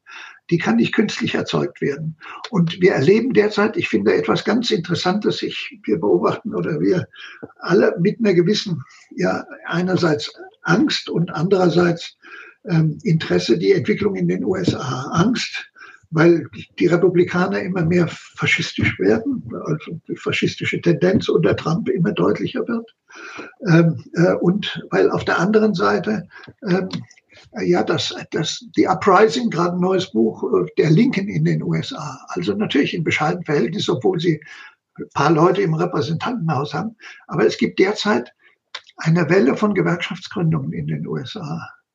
Unter den spezifischen Bedingungen des Rechts in den USA nicht. Das ist anders als bei uns. Die müssen die betrieblich erkämpfen, dass Gewerkschaften gebildet werden können. Aber gerade äh, jetzt bei Amazon und in, in diesen neuen Bereichen, da gibt es eine große, gibt es äh, eine Welle von Gewerkschaftsgründungen, die erkämpft werden müssen, die nicht einfach bewilligt werden. Ähm, äh, genauso erleben wir ja, was wir bei uns erleben. Ich habe das Beispiel mit den Krankenhäusern und, und der Charité genannt. Äh, wir erleben ja bei uns, dass im Bereich der Erziehung, im Bereich ähm, ja, der staatlichen Institutionen, die Lehrer in Großbritannien gehören zu den streikfreudigsten ähm, äh, Gruppen der Lohnabhängigen, auch in den USA übrigens inzwischen. Also das ist, was ich vorhin meinte mit Neuformierung von Klasse welche sind die Fraktionen aus der Klasse, die auch in den sozialen Kämpfen mit an der Spitze stehen. Da finden wir finden eine ganze Reihe, finden schon von sehr, finden sehr interessante Prozesse statt, die ich in dieses Konstrukt einer Neukonstituierung auch des Subjektes der Transformation mit einbeziehen würde. Aber das sind für mich die unvermeidlichen, jetzt, wenn ich, wenn ich den Begriff Gramsci's des Interregnums überne übernehme, um die, unsere gegenwärtige Situation, in der wir uns befinden, äh, zu kennzeichnen. Äh, dann würde ich sagen, es ist, Gramsci sagt, das Alte stirbt, aber das Neue kommt noch nicht raus. Das Neue ist noch im Prozess gewissermaßen des sich herausarbeitens. Und ähm, ich denke, das kennzeichnet einiges. Äh, das Alte stirbt, da stirbt aber auch viel Altes aus der Geschichte des Sozialismus. Das ist auch, wir können nicht einfach, wir, wir sind keine Bewegung für die Wiedererweckung des alten Sozialismus wir, wir respektieren den und analysieren die Widersprüche und äh, entwickeln die größte als Historiker Solidarität mit den Menschen, die dafür die Ziele gekämpft haben und dafür ihr Leben gegeben haben. Und das waren nicht wenige. Äh, das ist, das ist, aber, aber wir, wir können nicht sozusagen die alten, die spezifischen Vorstellungen, die diese Generationen hatten, für die Rolle der Partei, äh, für die Frage der Bedeutung der Staatsmacht und so weiter, die müssen wir uns neu erarbeiten. Und ich denke, dass, ja, der, wir, wir sind da in der schwachen Position. Ähm, immer noch. Allerdings die, Klaus Dörre schreibt das in seinem schönen Buch, das er auch im vorigen Jahr zum Sozialismus Frage Nachhaltigkeitsrevolution herausgegeben hat. Ähm, äh, schreibt er, ich glaube, seit 140 jetzt Zufall, dass ich das, äh, die Widersprüche, mit denen wir es zu tun haben, schreien nach sozialistischen Lösungen. Also gesellschaftliche Lösungen, demokratische Lösungen statt privatkapitalistische Lösungen. Aber die Kräfte, die in der Lage wären, dies durchzusetzen, die, das ist, das wissen wir, dass die im Moment derzeit immer noch besonders schwach sind. Deswegen heißt das letzte Kapitel, das dritte in auch Sozialismus des 21. Jahrhunderts, also das ganze Buch ja. äh, für die Zuhörerin ist dem gewid ähm, der Frage gewidmet, wie wir einen Sozialismus des 21. Jahrhunderts entwickeln können, indem wir auch äh, Lehren ziehen äh, aus den Fehlern des 20. Jahrhunderts. Und eine Lehre würde ich vielleicht ähm, mal ansprechen. Wir hatten es vorhin schon ein bisschen kurz.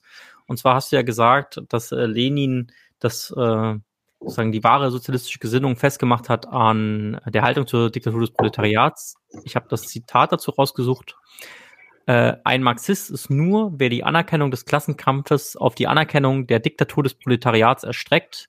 Hierin besteht der tiefste Unterschied äh, des Marxisten vom durchschnittlichen Klein und auch Großbourgeois. Das muss der Prüfstein für das wirkliche Verstehen und Anerkennen des Marxismus sein. Das ist ein Zitat aus Staat und Revolution.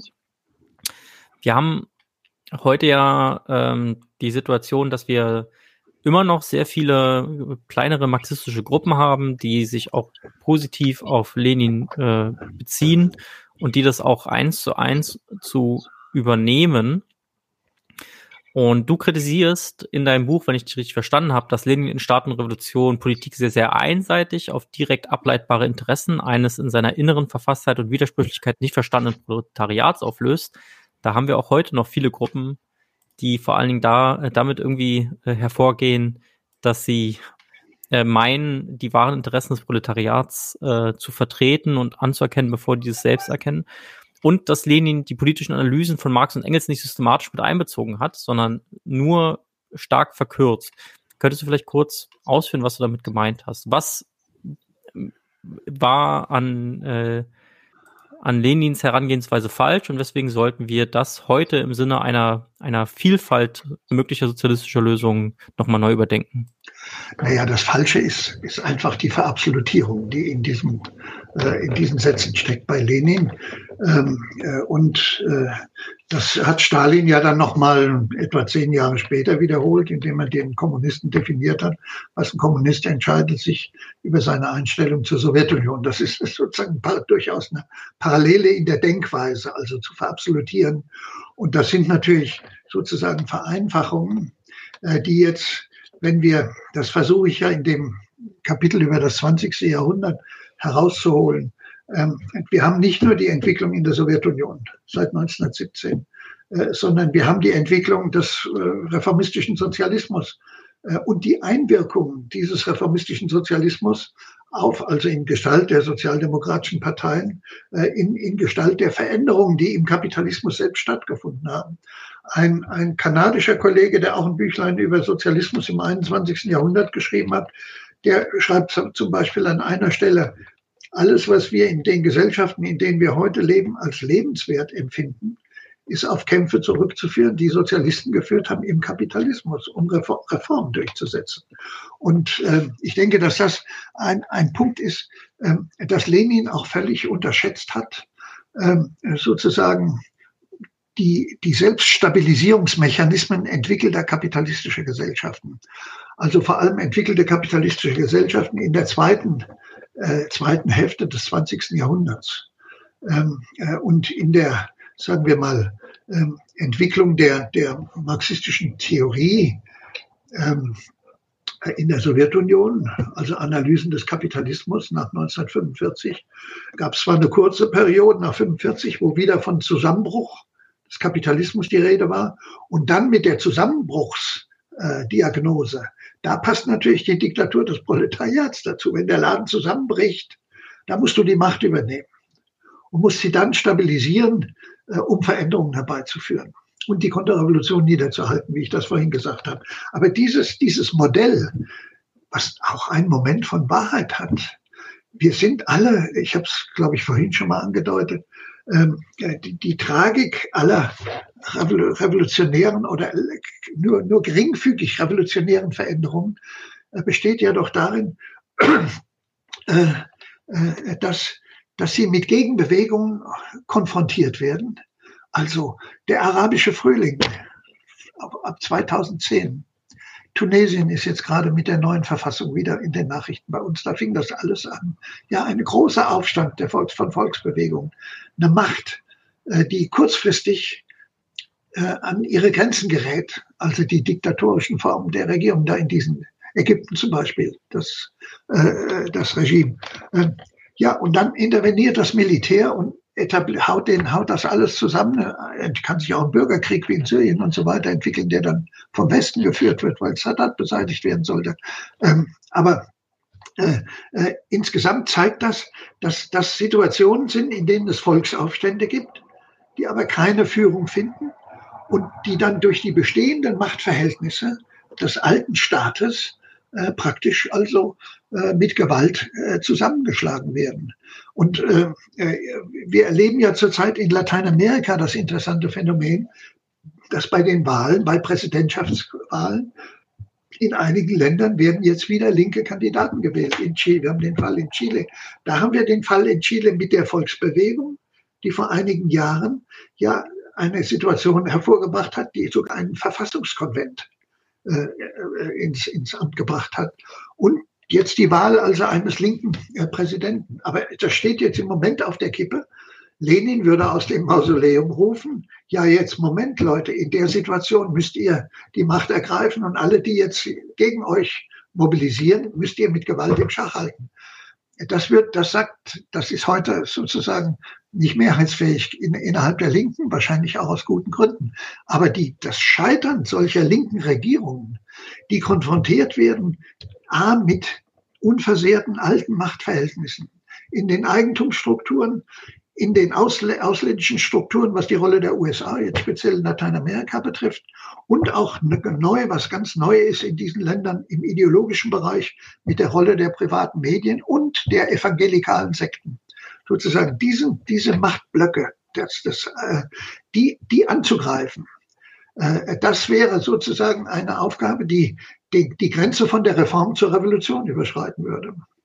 Es passiert aber nicht, weil offensichtlich, ähm, äh, und wir sollten uns da nicht zu Richtern machen, wir sollen das nur analysieren, mit, bewusst analysieren und auch zu fra fragen, welche Lehren man ziehen kann. Ähm, ähm, äh, denn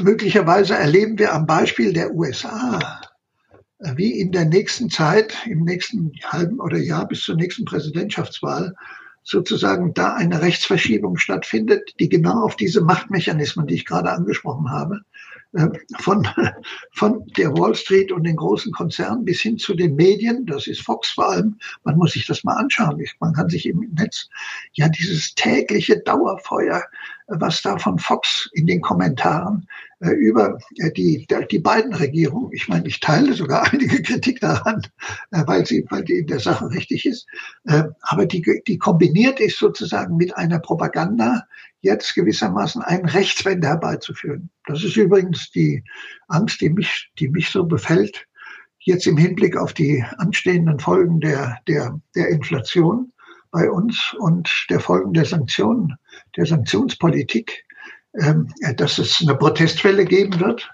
aber dass diese Protestwelle äh, von rechts möglicherweise, äh, also von der AfD oder jetzt in anderen Ländern von, von den äh, Rechtspopulisten oder von, von Neofaschisten praktisch mobilisiert wird. Das ist, das ist leider die Folge der Schwäche der Linken, aber ähm, also ich denke, dass, ähm, dass die, das Moment von Wahrheit äh, das auch in der leninschen Formulierung steckt, was mich aber nicht dazu führt, sagt, wir müssen uns auf die Diktatur des Bundes wäre sozusagen ganz ähm, äh, absurd äh, zu orientieren, ist, äh, dass jede kleine Veränderung in den bestehenden Kräfteverhältnissen, vor allem in den gesellschaftlichen Kräfteverhältnissen einer entwickelten kapitalistischen Gesellschaft, in weniger entwickelten Gesellschaften mit Diktaturen ist es sogar noch deutlicher, dass jede dieser Veränderungen aus den bestehenden Machtverhältnissen, und da spielt der Staat die entscheidende Rolle, ob mit dem Militär oder seinen ideologischen Beeinflussungsmöglichkeiten, sofort eine Gegenbewegung entsteht gegen die Linke. Der Trump baut jetzt in je Rede ein, Amerika äh, steht in der Gefahr, von Sozialisten, Marxisten und Revolutionären beherrscht zu werden. Ich meine, und wir kennen Schön das. Wär's. Was meinst du? Schön wär's. Ja, ja, eben. Und, und wir kennen das aus den 70er Jahren, als die CDU ihre Kampagne gegen die roten Universitäten. Wir haben kleine Veränderungen nur in dem Universitätsbereich durchgeführt, minimal. Äh, und es gab riesige, äh, äh, große Wellen, die roten Universitäten. Die CDU hat sogar einen Antrag im Hessen Landtag gestellt, unseren Fachbereich aufzulösen.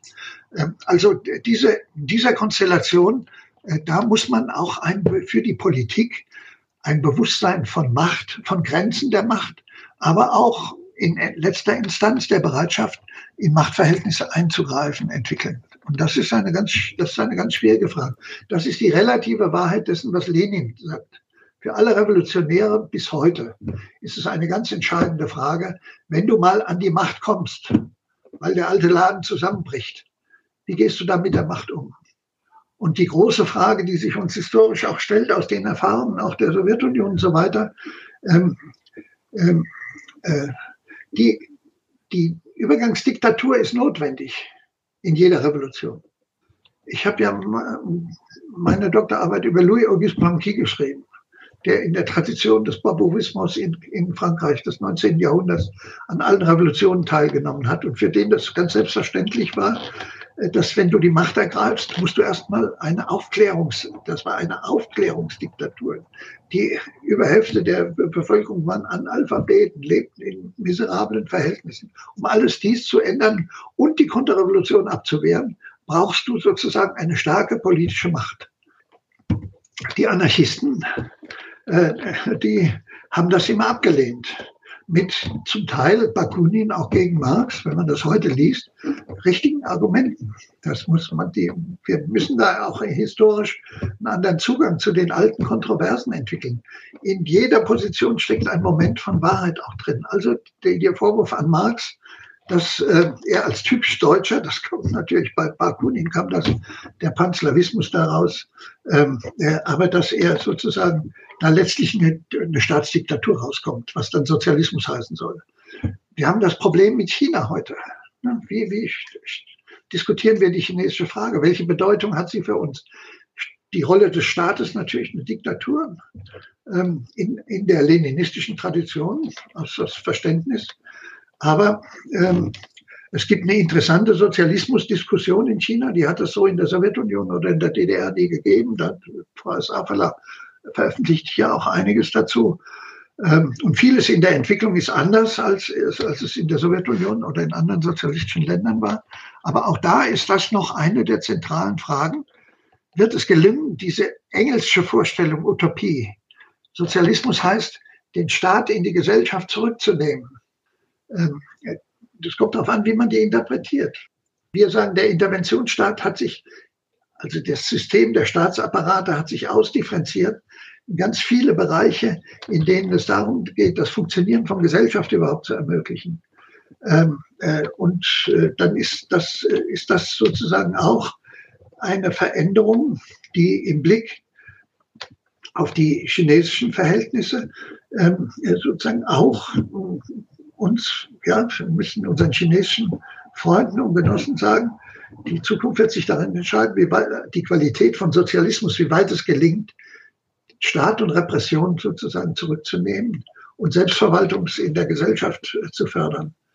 Ähm, das ist schwierig, aber da würden auch jetzt gerade in der gegenwärtigen Situation wieder die führenden Ideologen der chinesischen Partei sagen, ja, wenn die USA uns jetzt zum Hauptfeind erklärt haben, ist das natürlich äh, sozusagen eine Art Kriegszustand, in dem wir gewissermaßen die Elemente der Diktatur, nicht des Proletariats, das ist in China nämlich auch, wird immer kleiner als das alte Industrieproletariat, ähm, äh, in dem wir einen starken Staat brauchen. Ähm, gut. Genau. Ähm, wir sind jetzt weit rumgekommen im Themenfeld, auch ein bisschen gesprungen inhaltlich. Äh, das macht aber gar nichts. Ähm, das, was wir äh, festhalten können, ist, mh, dass vielleicht auch Gramsci ein bisschen zu seinem Recht kommt, indem er erstmal feststellt, dass es kein äh, Bewegungskrieg ist, die Eroberung ähm, des kapitalistischen Staates. Ne, man ja. kann nicht einfach den Staat übernehmen, äh, sich draufsetzen und dann fährt der Staat in eine andere Richtung, sondern es ist ein widersprüchlicher Prozess. Jeder Erfolg wird eine Gegenbewegung hervorbringen, die uns angreift. Und deswegen ist das Ganze ein Stellungskrieg, ähm, der auch über den Staat hinausgeht. Es geht auch um die Gesellschaft, es geht um genau. äh, auch äh, um kulturelle Aspekte, die berücksichtigt werden müssen. Und wir müssen uns davon verabschieden, dass es so eine einfache ähm, eine einfache Richtung geht, die da einfach nur heißt, äh, wir übernehmen den Staat und dann läuft das schon alles, sondern es ist komplexer. Ja. Ähm, und von daher sind auch verschiedene Ansätze legitim und müssen ausprobiert werden. Und äh, eine sozialistische Bewegung des 21. Jahrhunderts wird auch eine vielfältigere Bewegung sein, als, also einfach weil auch die Gesellschaft vielfältiger geworden ist. Ja. Was ist jetzt nun unsere Aufgabe als Sozialistin? Darf ich, darf ich nur einen Satz ergänzen, die ich da unterbrechen? Weil ja. auch die Form der Herrschaft äh, andere sind. Und wenn wir diesen erweiterten Sozialismusbegriff nicht einbeziehen, ich mache es jetzt äh, kurz in diesen drei Schritt von Klasse, Geschlecht und Race, also von Ethnien, ähm, und diese Dimension von Herrschaft mit einbeziehen in die Perspektiven von Sozialismus, dann äh, wird er eh äh, nicht erfolgreich sein können. Genau. Ähm, deswegen ist es auch so wichtig, was wir ganz am Anfang hatten, dass man sich auch den Staat nochmal konkret anguckt, wie du vorhin auch gesagt hast, wie er sich auch transformiert hat in den Aufgabenbereichen, aber auch in seinen Herrschaftsfunktionen. Also wo du jetzt gerade zum Beispiel äh, Gender und Race ansprichst, es gibt ja auch äh, Antidiskriminierung, äh, macht gerade große Fortschritte. Es gibt entsprechende Behörden auch, die sich darum kümmern. Ähm, meistens ist es dann das, ähm, die, das Justizministerium oder Familienministerium, das ja zum Beispiel in Deutschland auch ganz viel gegen Diskriminierung und gegen Rassismus Projekte fördert und so weiter und so fort, die aber auch letztendlich äh, zwei, also auch teilweise sagen dann die antirassistische Bewegung mit ins Boot holen. Und ähm, genau, ja. Was ist denn nun unsere Aufgabe jetzt nicht als, du hast vorhin über eine Aufgabe als sozialistische Intellektuelle gesprochen, aber allgemeiner gefasst unsere Aufgabe als Sozialisten, um diese Prozesse zu befördern. Wir sind ja momentan auch in einer Situation, dass wir sehr schwach sind. Ja. Also dass wir nicht über diese eine Klassenorganisation verfügen beispielsweise. Und ähm, ich würde auch sagen, dass auch unsere Intellektuellen, äh, dass es da auf jeden Fall auch noch eine neue Generation irgendwie braucht. Ne? Also dass wir noch sehr viel zehren von dem, was jetzt die 68er-Bewegung schon erarbeitet hat an, an äh, aber dass äh, uns auch eine nachfolgende Generation von Intellektuellen vielleicht fehlt. Uns fehlt sehr viel als sozialistische Bewegung. Was ist also was, was können wir tun? Was tun, hat Lenin gefragt. Ja, also was, wenn du die Generation ansprichst, dann kann ich zumindest sagen, dass ich auch davon überzeugt bin, dass meine Generation nicht mehr sozusagen die Führung oder auch intellektuell oder auch politisch äh, irgendwie in Anspruch nehmen könnte oder beanspruchen könnte für eine, eine, einen solchen, für eine solche Rekonstruktion äh, gewissermaßen, also sozialistischer Alternativen in Theorie und Praxis. Ähm, äh, aber wir können Hilfestellung leisten. Äh, ich will versuchen, die Frage so zu beantworten, warum habe ich das Buch geschrieben? Äh, Sozialismus im Jahr 2021. Also ich habe das natürlich schon vorher angefangen zu schreiben. Hm, ich werde oft bei Buchvorstellungen gefragt, Mensch, also bist du jetzt, du bist so alt und du machst nicht mehr lange und du willst noch mal so ein bisschen äh, irgendwie wenigstens den Sozialismus ähm, äh, würdigen. Äh, äh, und aber in der Wirklichkeit ist doch sozusagen äh, Sozialismus am Ende. Ich könnte ganz konkrete Beispiele aus Diskussionsveranstaltungen nehmen, äh, die wir jetzt hatten in letzter Zeit. Und das entspricht ja wahrscheinlich auch dem Bewusstseinsstand also vieler, vieler Menschen.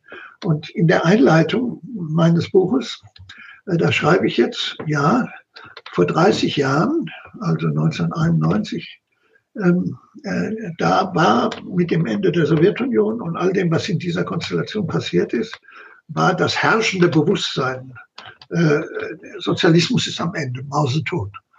Äh, und ich zitiere dann gern verschiedene Quellen, am liebsten Joachim Fest, da Mitherausgeber der FAZ, Hitler-Biograf und so, äh, der da ein Buch geschrieben hat, Das Ende der Illusionen. Und, und dann schreibt er, Marx ist nach blutigen Ausflügen wieder zurückgekehrt in das British Museum, also an den Arbeitsplatz, wo er das äh, Kapital geschrieben hat. Ähm, das könnte, wäre jetzt vielfach ergänzbar. Auch Perry Anderson und also jetzt unter den bedeutenden sozialistischen Theoretikern unserer Zeit war dieses, dieses Bewusstsein, das ist am Ende irgendwie sehr stark verbreitet. Und dann zitiere ich aus äh, verschiedenen Quellen, äh, von, der, äh, von dem Economist bis zur Neuen Zürcher Zeitung aus dem Jahre 2021 äh, und äh, fasse das zusammen, deswegen will ich es jetzt nicht zu lange machen, äh, und in eine Formulierung von Nancy Fraser, der bekannten amerikanischen linken Philosophin, äh, die sagt, Socialism is back. Also der Sozialismus ist zurück.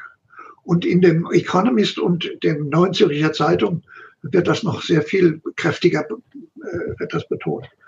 Ähm, ja, worum haben die sich bezogen? Ähm, die haben jetzt nicht geguckt, da gibt es jetzt irgendwie die wieder die tolle, irgendwo eine neue sozialistische Partei oder irgendetwas, sondern die haben natürlich, also äh, zu der Zeit, als sie das geschrieben haben, äh, hat Jeremy Corbyn in England äh, die britische Labour Party äh, mit einer sozialistischen Vision und, und, Programmatik, die sehr klug ausgearbeitet war, äh, sozusagen äh, ihr nicht nur 200.000 neue Mitglieder beschert, sondern hat sie hat ihr auch ein sehr gutes im ersten Wahlgang, im zweiten Wahlgang nicht mehr beschert. Bernie Sanders hat in den USA in der Präsidentschaftskampagne für eine politische Revolution in den USA, die er Sozialismus nannte, gewogen hat, für die ganzen Bereiche vom Gesundheitsbereich bis in den Bildungsbereich und so weiter gesagt, äh, was er dafür tun wird, um elementare Forderungen jetzt der Verfassung einzulösen, die aber eine sozialistische Qualität haben, weil sie strukturelle Veränderungen in den USA herbeirufen würden. Ähm, äh, ich könnte jetzt noch ein paar andere Beispiele nennen. Im herrschenden Bewusstsein ist es ja nicht nur so, dass wir jetzt äh, in einen Krisenmodus eingetreten sind, der gewissermaßen seit dem großen Finanzcrash von 2008-9 in, in der Fortsetzung immer neuer Krisenerscheinungen und deren Zusammenwirken im Bereich der Finanzkrisen, der Überakkumulation, aber auch im Bereich der Klimakrise und im Bereich der Reproduktion äh, jetzt diese Vielfachkrise wird es teilweise genannt in unseren linken Publikationen. Also diese neue Dimension der Steigerung von Krisen in, in die Katastrophendimension hinein, äh, dass das ein Merkmal gewissermaßen der Zeit ist, in der wir uns jetzt, in der wir eingetreten sind im letzten Jahrzehnt äh, und wo die Perspektiven des Austritts äh, gewaltig sind und wo auf der anderen Seite, das ist äh, auch der Kommentar der Süddeutschen Zeitung zum Jahresende 1921 gewesen ist, und die Bundeskanzlerin hat das damals übernommen, eine Welt ist aus den Fugen. Und worauf bezieht sich das? Noch nie gab es so viele Massenproteste, gab es so viele Streiks und Unzumut, also aus äh, äh, Artikulation von, von Unzufriedenheit. Sozusagen, da taucht jetzt der Bruch auf, über den wir vorhin auch schon mal geredet haben. Aber das ist, das ist meiner Ansicht nach die Wirklichkeit. Und durch den Krieg in der Ukraine wird das jetzt nochmal mit neun, da müssen wir, müssen wir gesondert darüber diskutieren, wird aber dieses aus den Fugen geraten nochmal äh, ganz enorm verstärkt. Und das ist, das ist für mich der Ansatzpunkt, wo ich, wo ich sage, deswegen auch verwende ich Gramsci's Begriff des Interregnums. Wir sind gewissermaßen am Anfang in einer Übergangszeit, in der die Formierung äh, jetzt äh, dieser sozialistischen Alternativprogrammatik oder, oder, oder Alternativpolitik aus der Kritik der herrschenden Verhältnisse heraus äh, sich formiert in einem Prozess, dessen Ablauf wir aber noch nicht kennen. Und was zu tun ist, würde ich sagen, heißt für alle von uns, ich würde sagen, für mich, das ist jetzt eine sehr persönliche Einschätzung, äh, sich dafür einzusetzen, äh, dass es eine linke Organisation gibt, die Linke eben, äh, die sich nicht selbst zerfleischt, sondern die in der Lage ist, sozusagen mit bescheidenen Mitteln, aber eine starke oppositionelle Kraft zu sein, die Alternativen zu den herrschenden Verhältnissen thematisiert, die gleichzeitig aber auch eine Aufgabe leistet, eine eigenen Erziehungsarbeit leistet, um sozusagen, jetzt sage ich mal etwas äh, traditionalistisch, vielleicht sogar leninistisches, um auch ja, Kader auszubilden, die in der Lage sind, in zukünftigen Auseinandersetzungen Führungsfunktionen zu übernehmen. Das halte ich für eine wichtige Aufgabe einer politischen Organisation. Nicht nur in den Zeiten des Wandels und des Rückschlags ein Minimum an, an Kontinuität zu gewährleisten in der eigenen Arbeit, sondern auch Kräfte auszubilden in, äh, durch die Bildungsarbeit und, und durch die politischen Erfahrungen, die eben mit der Parteiarbeit gewonnen werden. Das ist ein hoher Anspruch, ähm, äh, aber ich denke, der ist eigentlich selbstverständlich. Und äh, wenn wir dann in die konkrete Arbeit hineingehen, finden wir von jedem für uns in dem eigenen Umfeld unzählige Anknüpfungspunkte, um uns äh, zu engagieren. In meinem Alter und in meiner Rolle jetzt als Intellektueller, äh, also als Universitätsmensch, ist natürlich diese Möglichkeit, sich tatsächlich in den praktischen Auseinandersetzungen zu betätigen, begrenzt. Aber auch das ist vielleicht in meiner eigenen Lebensgeschichte auch ein typisches Merkmal unserer Marburger Schule oder unserer Abendrotschule. Ähm, ich bin, ich habe in, in meiner Tätigkeit äh, als Hochschullehrer sowohl, äh, ich sag's mal jetzt ein bisschen emphatisch, in der Berufungskampagne für 1971, 72 für meine Professur das war eine große Studentenbewegung mit die Tausenden in den Teach-Ins, also tausend in unserem großen Teach. Äh, unter der Parole Marx an die Uni, Deppe auf H4. Der H4 war die Position, auf die, die ich da bekommen sollte. Äh, das war damals MSB Spartacus und, und äh, SHB und die, die Studierendenorganisation der sogenannten gewerkschaftlichen Orientierung. Wir haben damals äh, in dieser Kampagne, das hat ja über ein Jahr gedauert, bis wir das durchsetzen konnten, haben wir es hinbekommen, dass ungefähr sechs oder sieben bekannte deutsche Gewerkschafter ähm, äh, an den hessischen Kultusminister einen Brief geschrieben haben und sich für meine Berufung eingesetzt haben. Darunter war auch Willy Bleicher. Der war damals äh, Vorsitzender des Bezirks Stuttgart der IG Metall, eine legendäre Figur. Willy Bleicher war Buchenwald-Häftling äh, zehn Jahre, fast zehn Jahre lang äh, und hat an der Rettung eines jüdischen Kindes äh, mitge mitgewirkt, das in dem äh, berühmten Roman äh, dann verarbeitet worden ist. Äh, und Willy Bleicher äh, wurde gefoltert auf furchtbare Weise in, in Buchenwald. Äh, Willy Bleicher war sozusagen für uns eine, eine, eine, eine der großen Figuren aus der deutschen Arbeiterbewegung, die auch eben in dieser Zeit nach 1945 und in den 70er Jahren ähm, eine ganz wichtige Rolle gespielt haben. Aber es waren auch noch andere, unter anderem der Vorsitzende der, der äh, Gewerkschaft der, der Drucker, Loni Marlein, äh, den habe ich kurz vor seinem Tod lag er im Krankenhaus in Stuttgart, da habe ich ihn besucht und haben uns unterhalten. Als ich rausging, rief er noch einmal, Frank, komm noch mal zurück. Er wollte mir nur noch mal sagen, als er damals einen Brief geschrieben hat, um meine Berufung zu unterstützen, habe er fundweise Briefe von CDU-Leuten bekommen aus Hessen, die entsetzt darüber waren, wie es ein Gewerkschafter äh, wagt, sich in die Angelegenheit einer deutschen Universität einzumischen. Ja. Und der hat sich unheimlich gefreut darüber, dass er da so etwas getan hat.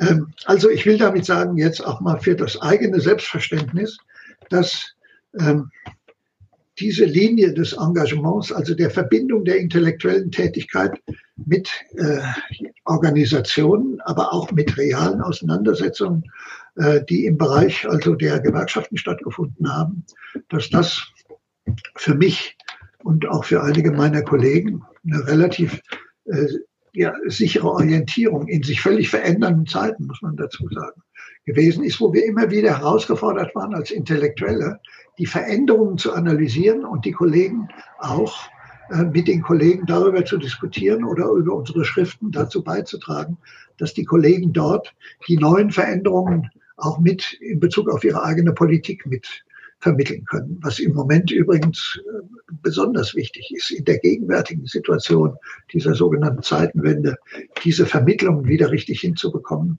Das ist, glaube ich, eine ganz große Aufgabe. Aber ich sehe im Moment, ich sehe einige Ansatzpunkte natürlich da auch im Wissenschaftssystem, wo man da ansetzt und das weitermachen kann. Aber auch das ist da eine starke Minderheitenposition inzwischen. Die Universitäten sind in ihrer überwältigenden Mehrheit im Zuge der neoliberalen Konterrevolution wieder zurückgewandelt worden in funktionierende ideologische Staatsapparate des kapitalistischen Systems der Bundesrepublik Deutschland. Okay. Ähm, man merkt, man könnte äh, noch ganz viel sprechen, es gibt noch ganz viel zu erzählen. Also auch, äh, du bist ja Linken-Mitglied, ich bin auch Mitglied in der Partei Die Linke. Äh, da kann man ja auch, glaube ich, eine ganze Menge diskutieren. Äh, das kann man ja vielleicht auch noch mal in einer weiteren Folge äh, machen, aber äh, für die heutige Folge ist, ähm, äh, sind wir am Ende. Man kann, glaube ich, äh, noch vielleicht sagen, also du hast jetzt vor allen Dingen natürlich über die Aufgabe von Intellektuellen gesprochen, aber auch, äh, wenn man nicht Intellektueller ist, muss man sich einbringen, schlussendlich. Und ich glaube, ich ähm, würde, ich, ich spreche in deinem Sinn, wenn ich sage, es hilft nichts, sich daneben zu stellen und zu mosern, dass das und das nicht richtig ist, sondern wir müssen in die sich entwickelnden Bewegungen reingehen und sie mitgestalten, damit sie eben auch den Link, also nach links gehen und in Richtung eines Sozialismus des 21. Jahrhunderts, so wie du dir das äh, gewünscht hast in deinem Buch und wie du es sozusagen skizziert hast. Äh, und das soll das, äh, falls du mir jetzt nicht inhaltlich widersprichst, Frank, äh, vielleicht das Schlusswort sein. Ja. Und dann äh, freue ich mich, dass du da warst. Ja. Äh, gerne wieder, kann ich dazu nur sagen. Ich bin großer Fan und äh, jetzt kommt aber erstmal das Outro und äh, wir sehen uns beim nächsten Mal. Tschüss. Okay, tschüss. Leute, wir brauchen eure Hilfe. Wenn euch dieses Video gefallen hat, klickt auf Like, abonniert den Kanal und vergesst nicht das Glöckchen zu drücken, damit ihr benachrichtigt werdet, wenn wir neuen Content droppen.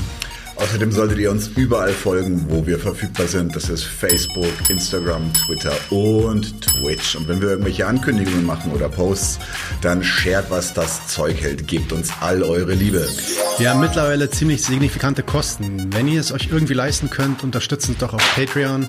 Dann kommt ihr auch in den Genuss verschiedener Vorteile, wie zum Beispiel Zugang zu unserer Discord-Community oder Zugang zu den ultrageheimen Patreon-Episoden, die wir dort posten. Außerdem könnt ihr uns natürlich auch über PayPal Spenden zukommen lassen.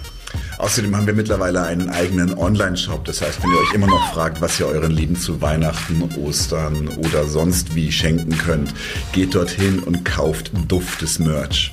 Alle Links dazu hier in der Beschreibung oder auch auf unserer Webseite 99 zu 1.de. Vielen Dank fürs Dabeisein, danke für die Unterstützung und wir sehen uns in diesem Theater.